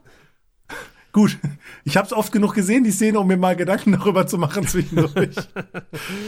äh, ja, aber das kann ich nachvollziehen. Wir haben damals auch alles verkauft, um uns das Super, um Super Mario 64 und das Nintendo 64 kaufen zu können. Haben es damals beim Mediamarkt gekauft, aber bevor ich das, bevor wir es überhaupt gekauft hatten, ich weiß noch, wie ich das erste Mal Hand angelegt habe an den Controller. Es war die Frage, wie hält man das Ding überhaupt, diesen Dreizack? Ja. Und dann das erste Mal wirklich mit Mario in 3D rumlaufen. Also es, das ist ein Moment, ich glaube, das kann man heute überhaupt nicht mehr nachvollziehen. Aber man hat ein Spiel, was nur 2D, flach, von links nach rechts. Und auf einmal kannst du mit diesem Charakter überall hinlaufen, wo man will. Man kann Blödsinn machen. Du kannst dir die, kannst Levels aussuchen, wo du hingehen willst. Du kannst das Schloss untersuchen. Das war ein Freiheitsgefühl auf einmal. Das hat noch Nachwirkung heute. Merkt man, glaube ich, auch, wenn ich erzähle. Ja, also es ist, es ist ja vor allem auch ein, was gewesen, was man bis dahin überhaupt nicht kannte. Und es ist bis hm. heute der Prototyp für 3D Jump'n'Runs. Hm. Das ist alles, was nachher kam, basiert auf genau diesem Spiel. Hm. Das hat sich jeder daran orientiert, weil es so perfekt funktioniert hat. Und wenn man sich jetzt mal dabei vor Augen führt, ich meine, es, äh, man kann nicht über Mario 64 und das der N64 damit sprechen, ohne über den Controller zu reden, der damit zusammenhängt und auch ohne den über die Konkurrenz zu reden, eben Sony, die damals ja dann auf den Plan getreten sind und auch einen riesen Siegeszug angetreten äh, sind. Aber wenn man sich jetzt überlegt, dass Sony damals einen Controller hatte, der keine Analogsticks hatte, das ist für heute mhm. unvorstellbar, sondern das erst nachgerüstet hat, nachdem Nintendo das eingeführt hat, weil dieser Analogstick dieses Art, dieses, diese Art von Spiel überhaupt erst so möglich gemacht hat. Der N64-Controller wird heute gerne mal drüber geschimpft, von wegen der Analogstick wäre nicht gut, der wäre zu schnell ausgenudelt und überhaupt, was ist das für eine Form? Aber er hat etwas komplett Neues gemacht und deshalb war er so ungewöhnlich und deshalb kam auch die Form, weil man sich noch gar nicht wusste, wie man da richtig mit umgeht mit sowas. Und weißt du, was noch unvorstellbar ist? Wir mhm. haben jetzt die fünfte Playstation und der Controller hat sich gefühlt kaum entwickelt, weiterentwickelt. Ja, gerade der neue Controller hat natürlich schöne, schön, interessante Features, aber das Lustige ist, ähm, alles, was der macht, abgesehen von den adaptiven Triggern, äh, HD-Rumble, äh, Touch-Funktion sind Dinge, die Nintendo schon vor, vor, vorher ja. gemacht hat. Und es ist sogar dieselbe Firma, die das HD-Rumble für die herstellt, wie das, was vorher schon für Nintendo entstanden ist. Das zieht sich so durch. Ähm, gut, der PlayStation Controller ist mit Sicherheit ein guter Controller. Ne? Aber es ist halt so, Nintendo hat seine Konzepte immer wieder neu gedacht in Controller und äh, da können wir eine ganz eigene Folge mal drüber machen, über Controller ja. äh, gerne mal. Ähm, aber es war eben jetzt mit diesem, mit diesem ähm, Analogstick eben möglich, präzise sich in dieser 3D-Welt zu bewegen. Und dann kamen eben so Dinge dazu, wie der, der Dreifachsprung, wie die, die Stampfattacke, die, äh, dieser äh, Fernsprung, die, wo man dann verschiedene Kombinationen erstmal ausprobieren muss. Und das hat einem auch keiner so richtig erklärt. Es gab immer mal hier so ein kleines Textbox, die man meistens direkt weggeklickt hat. Mhm. Aber man hat es selber rausgefunden. Und das, davon lebte dieses Spiel. Ähm, so kleine Anekdote am Rande. Meine kleine Tochter hat dieses Spiel jetzt im Zuge dieser 3D Collection auch mal gespielt. Und was ich da faszinierend fand, sie wusste sofort immer, wo man hin muss. Nicht, dass mhm. sie das alles schon so steuern könnte und hier das, aber das ist dann eine zweite Sache. Aber sie wusste immer, wo sie hin wollte. Und das zeigt, wie gut dieses Spiel ist. Es ist so intuitiv, dass man sofort weiß, wo ist mein Ziel und trotzdem gibt es dann so viele Sachen, die versteckt sind, die man rätseln kann und hier. Aber im ersten Moment ist es immer die erste Aufgabe, die ich in jedem Level habe, ist mehr oder minder klar, was, was ich tun muss. Das ist ja auch das äh, ausgeklügelte Leveldesign von Nintendo. Ähm, wenn du überlegst, Super Mario Bros., um mal zurückzukommen zum ersten Teil. Überleg doch mal, du gehst los, dir kommen Gumbas entgegen, was musst du machen? Du musst springen, du wirst genötigt zu springen. Du merkst, du kannst springen, du kannst draufspringen. Dann wirst du genötigt, gegen den Block zu springen. Das heißt, ah, man kann gegen Blöcke springen. Das heißt, die machen es so, du wirst passiv eigentlich da eingeleitet zu neuen Spielelementen, Mechaniken, die du dann verwenden kannst, um dann die Levels zu lösen. Auch ein gutes Beispiel ist bei Nintendo-Spielen oder bei den Super Mario-Spielen die Münzen. Die Münzen dienen eigentlich ganz oft dazu, dich zu, zu lotsen. Das heißt, über einen Abgrund sind dann immer drei Münzen. Das heißt, ah, ich muss die Münzen einsammeln. Das ist dein erster aktiver Gedanke. Aber eigentlich ist der Gedanke von Nintendo und von den Entwicklern, dass du über den Abgrund springst. Das ist dann auch, warum deine Tochter dann so intuitiv alles richtig machen konnte, weil du geleitet wirst von dem Design, von dem ausgeklügelten Design der ja. Spiele. Es ist, ist tatsächlich so. Die Münzen haben ja keinen tieferen Wert. Ich, ich kann ein Super Mario Spiel ohne eine Münze durchspielen. Ne, ich muss nicht eine Münze sammeln, um. Ich glaube, ich gibt, es gibt kein Spiel, wo das notwendig wäre, hm. Ne, eine Münze einzusammeln, um es zu beenden. Ne, das ist überhaupt nicht der Fall aber sie sind essentieller Bestandteil und das schon immer, weil es eben genau für dieses Element gut funktioniert. In mhm. Super Mario 64, bestes Beispiel, ähm, das Schneelevel relativ am Anfang, ähm, wo du dann als erste Aufgabe hast, da eine Rutsche runterzurutschen, die du nicht siehst. Hm. Was du aber siehst, ist ein Häuschen, was über dem Kamin Münzen hat, wodurch du hm. automatisch auf diesen Kamin zugehst und dort reinhüpfst. Das wäre ohne diese Münzen wäre das komplett äh, undenkbar. Durch diese Münzen ist sofort klar, wo es lang geht. Genau. Und dafür sind sie, dafür sind sie da und dafür äh, funktionieren sie auch super. Genau. Nach Super Mario 64 kam dann 2002 Super Mario äh, Sunshine raus. Ich muss halt überlegen. Super Mario mhm. Sunshine raus. Wir wollen ja auch so ein bisschen noch auf andere Themen kommen und nicht die Laufzeit dieser Folge explosiv ausarten lassen. Nur ganz kurz zu Super Mario Sunshine. Was ist da so dein Gedanke? Ja, wohl eins der kontroversesten Marios überhaupt. Ne, definitiv. Weil wir ja jetzt hier ein Spiel haben, was plötzlich auch wieder eine komplett neue Mechanik einführt. Nachdem Super mhm. Mario 64 der Meilenstein war, äh, haben jetzt alle quasi damit gerechnet, dass jetzt genauso weitergeht und genauso ging es nicht weiter, sondern es kommt der Dreck weg äh, 0817 und man hat auf einmal diese Wasserspritze und kann diese Düsen einsetzen und hat da ganz andere Mechaniken. Und es gibt einige, die das nicht mochten. Ich persönlich finde das Spiel sehr, sehr gut.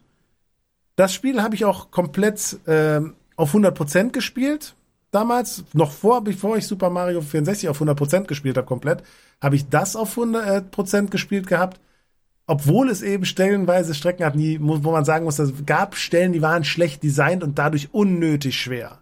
Hm. Ne, aber dafür hat es etwas gemacht, was ich persönlich sehr, sehr gut fand. Und zwar ähm, war es ähm, diese, diese Passagen, wo der Dreckweg 0817 äh, verschwunden ist. Und man hatte dann so eine Art klassisches Mario-Level in 3D. Weil das ist was, was ich im Nachgang bei Mario 64 tatsächlich so ein bisschen vermisst hatte. Da war diese große Sandbox, diese hm. freien Welten, wo man sich frei bedienen konnte. Aber es war nicht so dieses, hey, ich habe einen Startpunkt und muss zum Endpunkt kommen und habe jetzt hier Hindernisse im Weg. Also dieses, dieses klassische war da wenig drin und dafür mochte ich in Mario Super Mario Sunshine die äh, diese Level, wo es dann wirklich wieder genau diese Aufgabe war als Abwechslung zwischendurch. Das fand ich eine sehr coole Sache. Die war doch gut und die Melodie war ja gut, dieses dü -dü -dü -dü -dü -dü -dü, dieses A cappella-mäßige. Mm, genau. Das ist heute im Ohr. Was ich ein bisschen komisch fand an dem Titel, war, dass Bowser Junior wurde offiziell auch eingeführt dann, meine ich, ab ja. dem Teil. Und Bowser Junior hat ja Prinzessin Peach immer als Mama bezeichnet, dass es seine Mama wäre. Ja. Das, das wird aber doch am Ende aufgelöst. Ja, aber ich fand es trotzdem ein bisschen komisch. Ja, es geht ja darum, warum.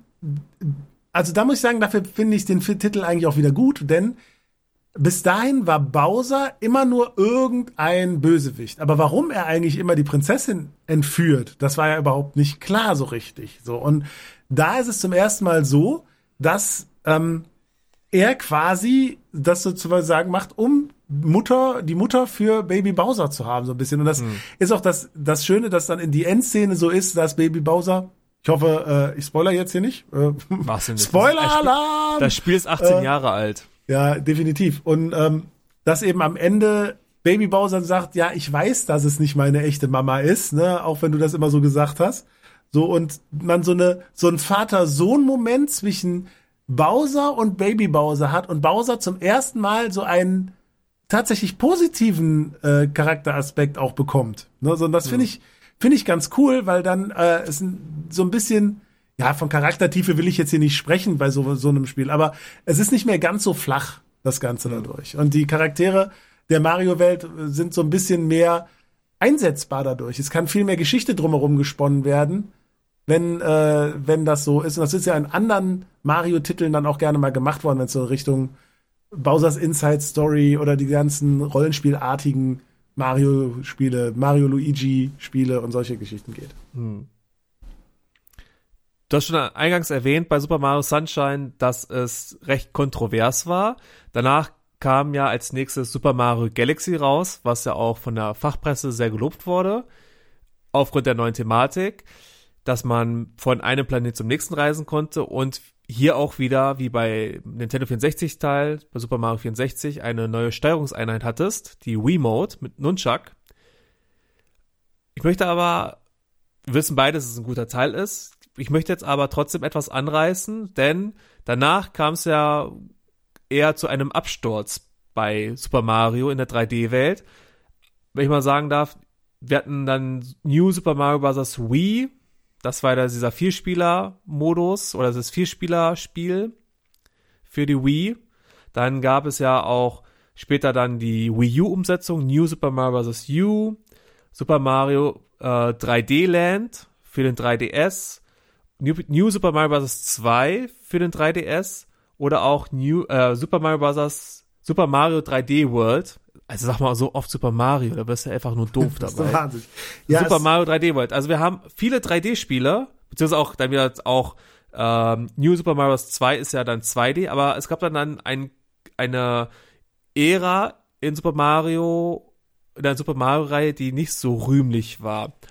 Wie ja, ist es für dich gewesen? Ich weiß nicht, ob das nicht so rühmlich war, denn ähm, im Endeffekt ist es ja so, durch den Riesenerfolg der Wii war eine ganz andere Spielergruppe äh, erschlossen worden. Ich meine, da sind ja äh, Spiel Leute zum Spielen gekommen, die haben sonst nie eine Konsole angefasst. Also da hat Nintendo sehr viel für die Videospielindustrie getan mit dem Gerät, mhm. äh, um Leute ans Spielen zu bekommen. Und für die war aber am Anfang so ein 3D Mario vielleicht echt noch zu komplex. Aber diese mhm. klassischen 2D-Systeme, die haben funktioniert. Und so kam es dann ja zu New Super Mario Bros. Und ich persönlich habe die nie groß gespielt, weil ich einfach 3D Marios jetzt mochte und ich wollte und die ich mochte die alten 2D Marios und ich brauchte keine neuen 2D Marios. Hm. Aber ich finde die tatsächlich sehr sehr gut für das, was sie sein sollten, nämlich hm. das Familienspiel ne, wo eben Vater mit Kindern oder mit der Oma oder hier zusammen mit vier Mann gleichzeitig so ein Spiel spielen können. Und dafür funktionieren sie super. Ne, das ist eben eine gute Sache. Für uns, sag ich mal, erfahrene Gamer waren das dann nicht unbedingt die Teile, weil die dann einfach hm. faktisch nicht so diese Herausforderungen bieten, nicht so stark sind. Mhm. Ne, wobei ich wiederum Super Mario 3D Land auf dem 3DS sehr gerne gespielt habe. Ne, und auch deshalb immer mal an 3D World überlegt habe und da kommt ja jetzt auch dieses, dann wieder eine neue Version, wo ich auch überlege, ob ich mir die vielleicht dann doch zulegen sollte. Hm? Aber 3D-Land hat ja auf dem 3DS funktioniert aufgrund der 3D-Optik. Das muss man sich auch mal bewusst machen, dass ja auch dann der Ausschnitt immer so war, also das wurde ja nicht nur, das Spiel wurde ja nicht nur programmiert mit dem 3D-Effekt im Hintergrund, sondern auch aufgrund des Ausschnitts, dass man immer wirklich so reinguckt, das ist ja, hat ja einen tiefen Effekt gehabt. Mhm. Das heißt, du guckst immer rein in diese Welt ich habe ja dann auch mal New Super Mario, nee, New, nee, ach Gott, ich komme komplett durcheinander mit den ganzen Titeln. Ähm, Super Mario 3D World auch gespielt auf der Wii U. Und das ist ja das, was man diese, diese Katzenkostüme hat. Ja. Da muss ich aber sagen, das System funktioniert dann aber nicht mehr auf der stationären Konsole, weil dann das, was es ausgemacht hat, diese, diesen 3D-Effekt ausgenutzt, diesen Tiefeneffekt, das gab's ja bei der Wii U nicht mehr. Und dann hat dann das ganze, diese ganze Engine nicht mehr richtig funktioniert. Das war irgendwie es war ein verkapptes 3D-Spiel eigentlich. Ja, also es ist ja kein, es ist kein vollwertiges 3D Mario, es ist so ein Zwischending. Und ich muss ja. sagen, ich habe das, ich habe den 3D-Effekt selbst beim 3DS relativ schnell ad acta gelegt und nicht mehr benutzt und auch bei dem Spiel nicht mehr benutzt. Ähm, und fand dann trotzdem, dass es da auf dem 3DS jedenfalls funktioniert hat. Ich habe das wirklich äh, als ein sehr gutes, äh, angenehmes Spiel in Erinnerung. Ähm, wie gesagt, bei 3D World kann ich nicht viel zu sagen, weil das habe ich bisher tatsächlich nur mal auf Videos gesehen und gar nicht selber so großartig gespielt. Ja. Aber ich finde, ich finde, ähm, für uns, ich nenne uns jetzt mal Hardcore-Gamer, die da seit Ewigkeiten mit sich beschäftigen mit Mario, mag das so ein bisschen wie ein Rückschritt wirken, aber um die neue Generation Mario-Spieler zu bekommen, waren diese Spiele mit Sicherheit nicht verkehrt. Hm. Also für mich war es die Zeit, wo ich eigentlich recht enttäuscht war von den Mario-Spielen. Wenn ich dann überlege, ich habe da New Super Mario Bros. 2 für den 3DS. Das ist ja das Spiel, wo man zig Münzen sammelt und hast, es ging ja darum, ganz viele Münzen zu sammeln. Mhm. Also ein Aspekt vorher, der bei Super Mario nur da war, damit du, hat man schon gesagt, dich orientieren kannst beim Springen, aber auch, wenn du 100 Münzen gesammelt hast, hast du ein Leben gekriegt. Ähm, und auf einmal sollst du Millionen Münzen sammeln, wo man auch denkt, äh, wozu? Und du wirst dann, tut mir leid für die Wortwahl, aber du wirst zugekackt mit Leben. Und das hat das ganze Spiel auch irgendwo kaputt gemacht. Ja. Ja, das ist, das habe ich auch, das Konzept habe ich auch nicht verstanden, dass es dann auf einmal sich so stark auf die Münzen äh, fokussiert hat, die ja, wie wir eben gesagt haben, nur sonst wirklich nur einen speziellen Zweck erfüllt haben. Und jetzt wird dieses Mittel komplett äh, fallen gelassen und es wird mit Massen an Münzen um sich geworfen. Mhm. Ne, das machte für mich auch keinen Sinn. Mhm. Wir hatten dann aber dann doch eine kleine Renaissance bei Super Mario und zwar im Jahr 2015. Da erschien nämlich Super Mario Maker für Wii U und erschien auch ein Jahr später für den 3DS. Und das Tolle an dem Spiel ist eigentlich, dass du einen, einen Baukasten hast. Du kannst ja dein Super Mario oder Super Mario Bros. 3 oder welche Engines gab es da noch? Weiß ich gar nicht mehr. Ach, das, äh, das war ja dann Super Mario, New Super Mario Bros. ging, glaube ich, ne, auf dem. Und dann hattest du eben dieses Super Mario genau. Bros. 1, Super Mario Bros. 2 und Super Mario World, glaube ich, konntest du freischalten. Und das war dann eigentlich eher wieder Back to the Roots im wahrsten Sinne des Wortes, weil du auch Super Mario Bros. 1 dann auch benutzen konntest, eigene Levels ähm, bauen konntest, tauschen konntest mit Freunden. Da haben sie wahrscheinlich auch gemerkt, vor allem die Fans auch wieder gemerkt, wie gut eigentlich Mario-Spiele sein könnten, oder nicht? Ja. Ja, vor allem da wurde ja auch unglaublich viel Kreativität freigesetzt durch diesen Baukasten. Und ich glaube, ich habe das Spiel damals gekauft und ich glaube, ich habe es nicht so viel gespielt, wie ich mir Videos von coolen Leveln angeguckt habe. Ne, also von welchen, die ich, die für mich viel zu schwer gewesen wären, wo ich nur an Frustration gescheitert wäre schon. Äh, aber einfach um zu sehen, wie die funktionieren und was da für coole Sachen gemacht werden können. Das mhm. fand ich mega genial. War was komplett Neues, dass man eben den, Baukasten an die Hand gegeben hat und gesagt so, hey, wir, im Prinzip äh, geben wir euch gerade das Mittel, mhm. weshalb ihr nie wieder ein 2D Mario kaufen müsst, ne, weil ihr euch da alles bauen könnt.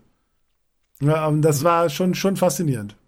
So ging es mir auch. Also ich war auch eher der Baufaule, der nichts gebaut hat, aber lieber andere Sachen gezockt hat, ganz viel. Mhm. Und es hat mir echt viel Spaß gemacht bei dem Spiel. Ja, definitiv, weil ja auch immer was Neues dann da war. Das war also, deshalb sage ich, das war auch das für die Core Mario Gamer wieder, die das, äh, die mit den anderen Spielen nicht so viel anfangen konnten, wo man da wieder reinkam. Und dann kam ja der große Schritt, als die Wii U dann leider ja äh, den äh, Abgang gemacht hat, weil sie ja nicht so gut angekommen ist, was ich sehr schade finde, weil ja, es waren Sachen, die kamen ein bisschen spät, aber die Konsole war echt gut. Die konnte, die hatte richtig schöne Ideen und hatte ein paar richtig coole Sachen. Und jetzt äh, war sie aber dann schnell ad acta gelegt, weil sie nicht gut funktioniert hat, sich nicht gut verkauft hat. Wahrscheinlich auch einfach wegen dem nicht guten Marketing. Ähm, und wir hatten auf einmal eine Switch. Und da hat man uns eine Weile warten lassen auf Mario. Bis zum Jahr 2017. Mhm. Dann erschien Super Mario Odyssey. Ja, aber eben nicht zum Start, sondern es hat noch ein Momentchen gedauert. Ja. Aber Super Mario Odyssey war ja dann wirklich ich liebe dieses Spiel. Erstens, ähm, du hast Welten, die hättest ja gar nicht erwartet in einem Mario-Spiel. Also die Dinosaurier, also diese Waldwelt, wo du, äh, ganz anders war noch, diese Waldwelt, wo du den Panzer spielen kannst, also du kannst auf einmal ein Panzer sein, dann die andere Welt, wo du ein Dinosaurier auf einmal bist. Aber die Waldwelt, auch die Welt mit der, glaube ich, besten Musik, die ich in einem Videospiel kenne, dieses, dieses funky Gitarrensoundmäßige, oh, ich liebe das noch. Das habe ich immer noch im Ohr. Oder äh, am geilsten ist aber die Stadt gewesen. Die Stadt war ja am Anfang recht kontrovers, als die Leute Screenshots gesehen hatten. Wie kann es denn sein, dass da Menschen rumlaufen, die ganz anders aussehen als Mario selbst? Mhm. Und dann ist da Pauline, die Bürgermeisterin. Und in dieser Stelle ein Spoiler. Ich fand's richtig geil, als man dann einen 2D-Abschnitt hatte, mit im Hintergrund die Musik von Pauline, wie sie gerade singt. Jump mhm. High Superstar, wie das heißt. Jump, Jump Up Superstar. Superstar, ja. Genau einfach ein Traum gewesen. Ja, Echt ein richtig, richtig gutes Spiel. Und dann diese 2D-Sequenz auch noch so ein, ein ähm, wie soll man sagen, eine, eine schöne Hommage an die alten Titel. Mhm. Ne, wo man dann so wirklich so Passagen hat, die an Donkey Kong dann wieder erinnern und dann wirklich so diese Super Mario-Geschichte so ein bisschen aufgreifen. Es, man muss sagen, ich bin mit Super Mario Odyssey nicht hundertprozentig zufrieden. Ähm, okay. Das hat aber einfach den Hintergrund, dass, ähm, dass der Belohnungseffekt nicht funktioniert. Also von, dem, von den Welten her unglaublich gut. Die Ideen unglaublich gut. Aber was eben fehlt ist, wenn ich jetzt zum Beispiel so ein, so ein Super Mario Sunshine nehme oder ein Super Mario 64, dann gab es eben diesen, diesen Effekt, ey, ich möchte jetzt hier diese Sterne sammeln und ich möchte die alle haben. Und ich musste für jeden einzelnen im Prinzip quasi kämpfen. Jeder einzelne Stern den man geholt hat, war was Besonderes und man konnte, kann sich an die meisten auch erinnern, die man dann da irgendwie gemacht hat, wie, mhm. wie man sie bekommen hat. Und das ist etwas, was bei Super Mario Odyssey durch diese Masse an Monden, die man dort sammeln kann, verschwunden ist. Und das finde ich sehr schade, weil äh, das hat so einen Effekt, dass man eben so viele Sachen findet an so vielen Stellen, dass man die besonderen Stellen gar nicht mehr so, finde ich, so, so im Kopf hat, wie das zum Beispiel bei einem Mario 64 der Fall war. Und das finde ich sehr schade, weil das eigentlich das Spiel so nicht verdient hat, weil das Spiel unglaublich tolle Ideen hat. Ne? Aber das ist eben, die eine Idee ist super und dann muss ich auf einmal bei mit wirklich extremem Schwierigkeitsgrad 100 Seilsprünge in der Stadt schaffen, damit ich noch einen Mond bekomme, der dann einfach nur frustrierend ist, wenn ich sie alle haben will. Dann gibt es ja, ich glaube 900 Monde, ne? Ja, also da, ungefähr. Da, da muss man schon sehr sehr dieses Spiel lieben, wenn man die alle holen will. Aber und, du, du kannst auch, kannst auch Monde kaufen oder nicht? War ja, so? genau, und das, genau, das ist der Punkt. Man kann Monde kaufen. Das war auch sowas, wo ich gesagt habe, nein, das ist der falsche Weg. Dies, das muss die Belohnung für eine Aufgabe sein. Und mhm. wenn dieses Spiel designtechnisch sonst wirklich fast keine Schwächen hat und wirklich die Level großartig sind, die Musik über alle Zweifel erhaben ist, das, das Gameplay an sich über alle Zweifel erhaben ist, das Belohnungssystem ist es nicht. Und das funktioniert für mich nicht so gut. Aber vielleicht ist das der Kompromiss, um auch dann die Spieler mit wieder mit an Bord zu holen, die keine Hardcore-Gamer sind, sondern die Casual-Gamer. Die dann vielleicht einen Mond nicht kriegen können, weil er zu frustrierend ist, dann kaufen sie sich einfach einen Mond dazu. Ja, aber da, da sage ich dann so ein bisschen dazu, ist das dann der richtige Weg? weil es gibt, es gibt äh, Casual Gamer Marios und da fand ich das so ein bisschen sehr, sehr schade, weil das ist so ein bisschen, hm. ähm, es wird ja gerne mal gefordert, zum Beispiel bei einem Dark Souls oder sowas, also bei diesen Souls-Spielen, ja, warum gibt's da keinen Easy-Mode? Ja, weil dieses Spielkonzept einfach dafür nicht gebaut ist. Ne, so und hm. ich verstehe, dass man dort vielleicht an, dass den Ansatz, dass Leute sagen, es wird Leuten, gerade Leuten, die vielleicht auch auch äh, gar nicht, äh, weil sie irgendwelche Einschränkungen haben, solche Spiele gar nicht so leicht umsetzen können, wird die Spielerfahrung verwehrt und das finde ich auch ein absolut schlüssiges Argument und wo man drüber nachdenken muss. Aber man muss halt auch immer schauen, das ist eben genau der Punkt. Habe ich einen Easy Mode, ne, den ich bewusst auswählen kann? Oder ist das ganze Spiel darauf ausgelegt, dass es trotzdem immer so einfach funktioniert?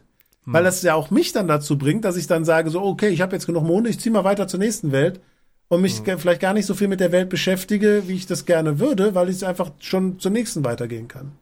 Hm. Und das hat für mich da nicht so ganz funktioniert. Wenn, aber deshalb ist das trotzdem immer noch ein grandioses Spiel. Wobei ich sagen muss, deshalb, also ich bin dann einer, der sagt, bei Super Mario 64, da brauchst du ja auch mal eine bestimmte Anzahl an, an Sternen, um weiterzukommen. Und da fehlte mir damals, als ich noch jünger war und nicht so spielerfahren, fehlte mir einfach so die Option, dass ich mir jetzt vielleicht zwei, drei Sterne einfach kaufen kann, damit ich einfach weiterkomme im Spiel. Ja. ja. Also. Ja, aber das ist, das ist aber der, der, der Punkt. Die Frage ist jetzt, wie du dran gehst. Was hast du damals gemacht? Ne, damals, du ja. hast dich reingebissen, bis du es irgendwie hingekriegt hast nachher. Ne? So, und ich finde, dieses, dieses Aufgabenstellung, die darf da sein. Ne? Wenn es dann eine andere Option gibt, zum Beispiel, man hat später bessere Lösungen dafür gefunden. Das ist zum Beispiel bei, wenn ich jetzt so ein Donkey Kong Country Returns nehme, was dann auf einmal diese Möglichkeit hatte, dass ich sage, ich lasse mir bestimmte Spielabschnitte äh, ab einem gewissen Punkt eventuell quasi zeigen oder ich weiß nicht, könnte man sogar automatisch spielen lassen. Ja, genau. Ne? So und das finde ich eine ne Option, wo viele drüber meckern, weil sie sagen, das macht das Spiel zu leicht. Ja, aber ich muss es ja nicht nutzen. Dann lasse ich das eben. Habe ich nie gemacht, weil ich es selber schaffen wollte. Aber genau der Punkt, wenn jemand da ist, der noch sehr jung ist und vielleicht für den das noch zu schwer ist, der kann diese, diese Stelle für sich spielen lassen. Und es kommt halt dann, wenn es halt, ähm, wenn man halt scheitert, kommt irgendwann die Option, hey, komm, wenn das zu schwer ist, kein Thema, wir helfen dir. Das finde ich gut. Das kann man immer machen. Das ist auch wie so ein Easy Mode, wo ich sage, den ich bewusst auswähle. Aber wenn es fester Bestandteil des Spiels ist und ich kann es weder ein noch ausschalten, sondern ich muss das so nehmen, dann finde ich es nicht immer gut. Das hat sich ja auch Nintendo patentieren lassen, das ganze Prinzip. Das gab es ja auch bei Super Mario Galaxy 2, dass du dann, wenn du nicht weiterkamst und zu oft gestorben bist, du die Möglichkeit hattest, dass jemand für dich spielt, mhm. damit du über die, die Passage kommst.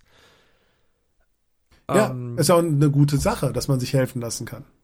Ja, dann sind wir jetzt auch schon bei der Switch angelandt. Das ist ja richtig gut mit Super Mario Odyssey.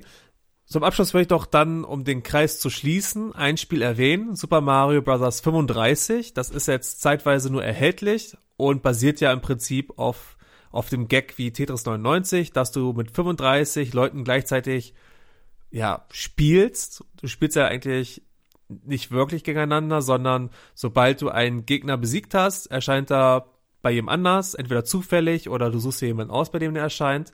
Und so ist dann wirklich nach und nach sind da immer mehr Gegner im Level. Mhm. Hast du es schon mal gespielt Super Mario 35? Ja, habe ich. Und es ist natürlich ja wirklich so, äh, zum 35-jährigen Jubiläum kehrt Super Mario Bros., das klassische Super Mario Bros. zurück. Eben in diesem kleinen Battle Royale, Royale Battle Royale Gewand. Ähm, wo man dann äh, ja, wirklich gegen Leute spielt. Das ist eine, eine lustige Nummer. Äh, ich habe es jetzt noch nicht so viel gespielt, weil ich da auch äh, ja, äh, ich bin nicht der beste Super Mario Spieler und äh, komme deshalb auch da schnell an meine Grenzen. Aber ich finde es tatsächlich ein Spiel, was ich immer wieder gerne trotzdem einlege. Und überhaupt ist dieses Super Mario Bros., das klassische jetzt wieder sehr präsent, auch mit dem Game Watch mit Super Mario Bros. drauf. Und ähm, mit Super Mario All Stars, was dann ja für, wieder für die, für die Online-Mitgliedschaft verfügbar ist, wo es dann auch wieder Super Mario Bros. 1 gibt. Und es ist, schließt sich der Kreis dadurch doch sehr schön. Übersprungen haben wir den Super Mario Maker 2, der natürlich das Ganze nochmal erweitert hat, aber im Prinzip ja nur Super Mario Maker 1 auch fortführt, konsequent, ne, und da ein schönes Bild abgibt. Ich glaube, unsere ja. Mithörerinnen und Mithörer sind uns gnädig, wenn wir nicht alle Spiele erwähnen. Ja, vor allem, wir haben ja jetzt auch schon echt Zeit zusammenbekommen. Ja. Aber man kann nicht, ich glaube, man kann gar nicht kurz über diese Reihe reden. Nee, das stimmt.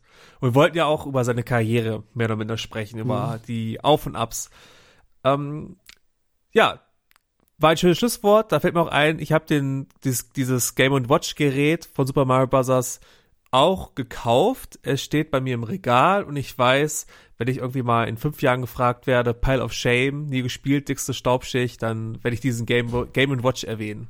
Ja, deshalb habe ich ihn nicht gekauft, weil ich gedacht habe, es ist, ich finde das Ding super genial und ich werde es nie benutzen. Wobei ich im Nachhinein sage, wenn man jetzt bei der ersten Charge zugegriffen hat, dann kann man ja äh, ein absolutes Sammlerstück erhalten, eventuell, denn Fun Fact am Rande, äh, für den habe ich jetzt keine Nummer, dafür ist er nämlich viel zu neu noch. Wobei wahrscheinlich Oh die meisten schon mitbekommen haben.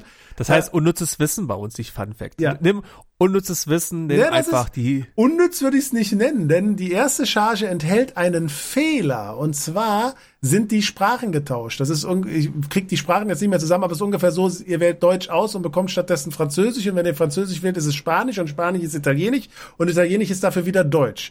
Das wird mit Sicherheit rausprogrammiert und das heißt, diese erste Charge wird als Sammlerobjekt, weil es ja auch nur begrenzt für eine Zeit erhältlich ist, ähm, wird das vielleicht dann ein Ding, äh, was auch wirklich Wert erhalten wird. Von daher pass gut auf deins auf. Ne? Du wirst diesen Fehler Ja. vermutlich drin haben.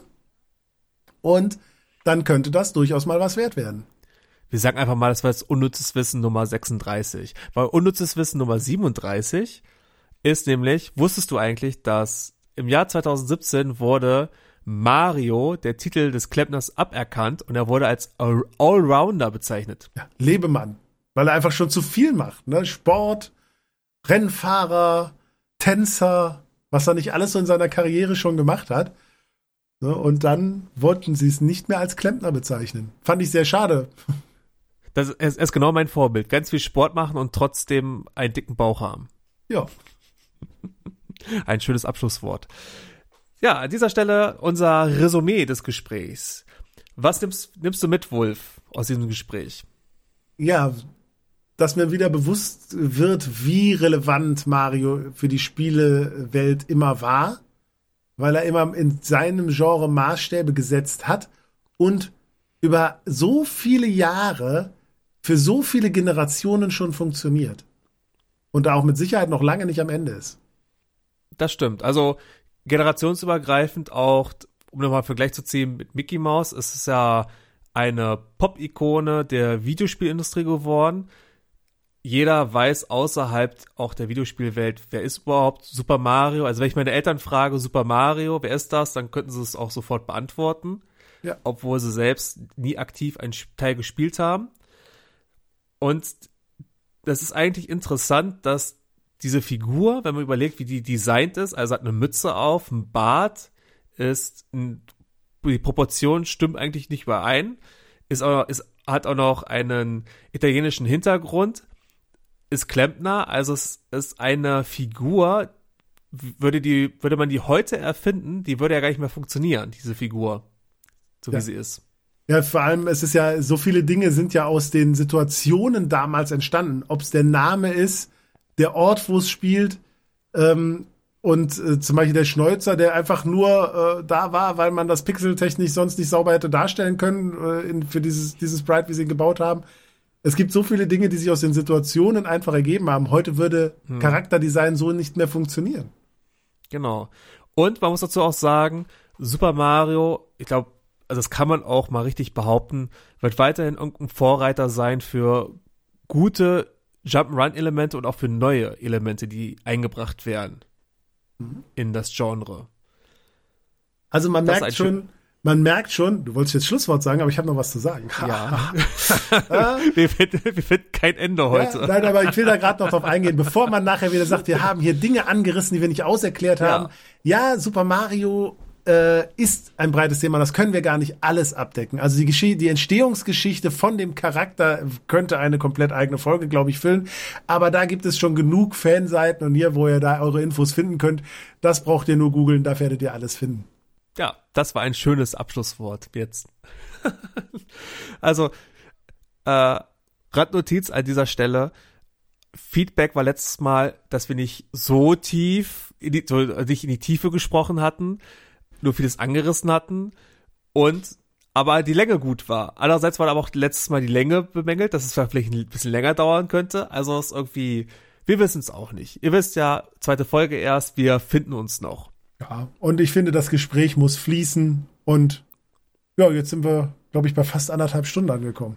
Wobei heute äh, war es ja nicht fließend, weil wir beide einen Knoten in der Zunge hatten. Oh. Oh Gott, oh Gott. Naja, ähm, an dieser Stelle möchten wir natürlich wieder darauf hinweisen, bevor wir einen Ausblick auf die nächste Folge geben, bitten wir euch, Likes, Kommentare, Bewertungen und Feedback dazulassen, sowie einen Klick, um uns zu abonnieren, damit ihr uns nie wieder verpasst. Abonniert uns und bewertet Richtig. uns und was auch immer. Ähm, ja, alles das hilft. Klickt, was das Zeug hält. Ihr kennt den ganzen Klimbim und wie immer, seid gnädig mit uns und liebt uns. Platonisch. Gelle? Ja. Platonisch. Über die sozialen Plattformen. ja. Als nächstes geben wir natürlich euch den Ausblick für die nächste Folge, für Folge Nummer drei Und wie beim letzten Mal auch haben wir ein kleines Spiel vorbereitet. Wir werden abwechselnd jeder ein Wort sagen und dieses, dieses, sagt man dieses Wort? Nee, warte mal. Nochmal von Der vorne. daraus folgende Satz, der, Der daraus folgende den, Satz, äh, Dankeschön. Ja, Dankeschön. Also, der daraus folgende Satz, die Wörter ergeben einen Satz und der Satz muss, Satz muss sinnvoll sein. also anders wie das, was wir jetzt gemacht haben, soll da ein Sinn drinstecken. Ich merke schon, diese Folge macht am Ende gar keinen Sinn mehr, aber wir starten einfach. Wer will anfangen, du oder ich? Äh, fang du diesmal an. Ich glaube, beim letzten Mal habe ich angefangen. Ne? Ja, Dann fang du an. okay. Das Pferd, wird während, jemand auf, dem Rücken, daher, reitet. ja. das ist ein schöner Tipp für die nächste Folge. Wenn ihr herausgefunden habt, was es sein könnte, dann schreibt es in die Kommentare. Schreibt es uns einfach mal. Wir sind gespannt, was es sein könnte. Und Ich unser weiß Tipp es ist jetzt selber noch, nicht mehr. Unser Tipp ist, es ist nicht mein Gestüt für die Wii.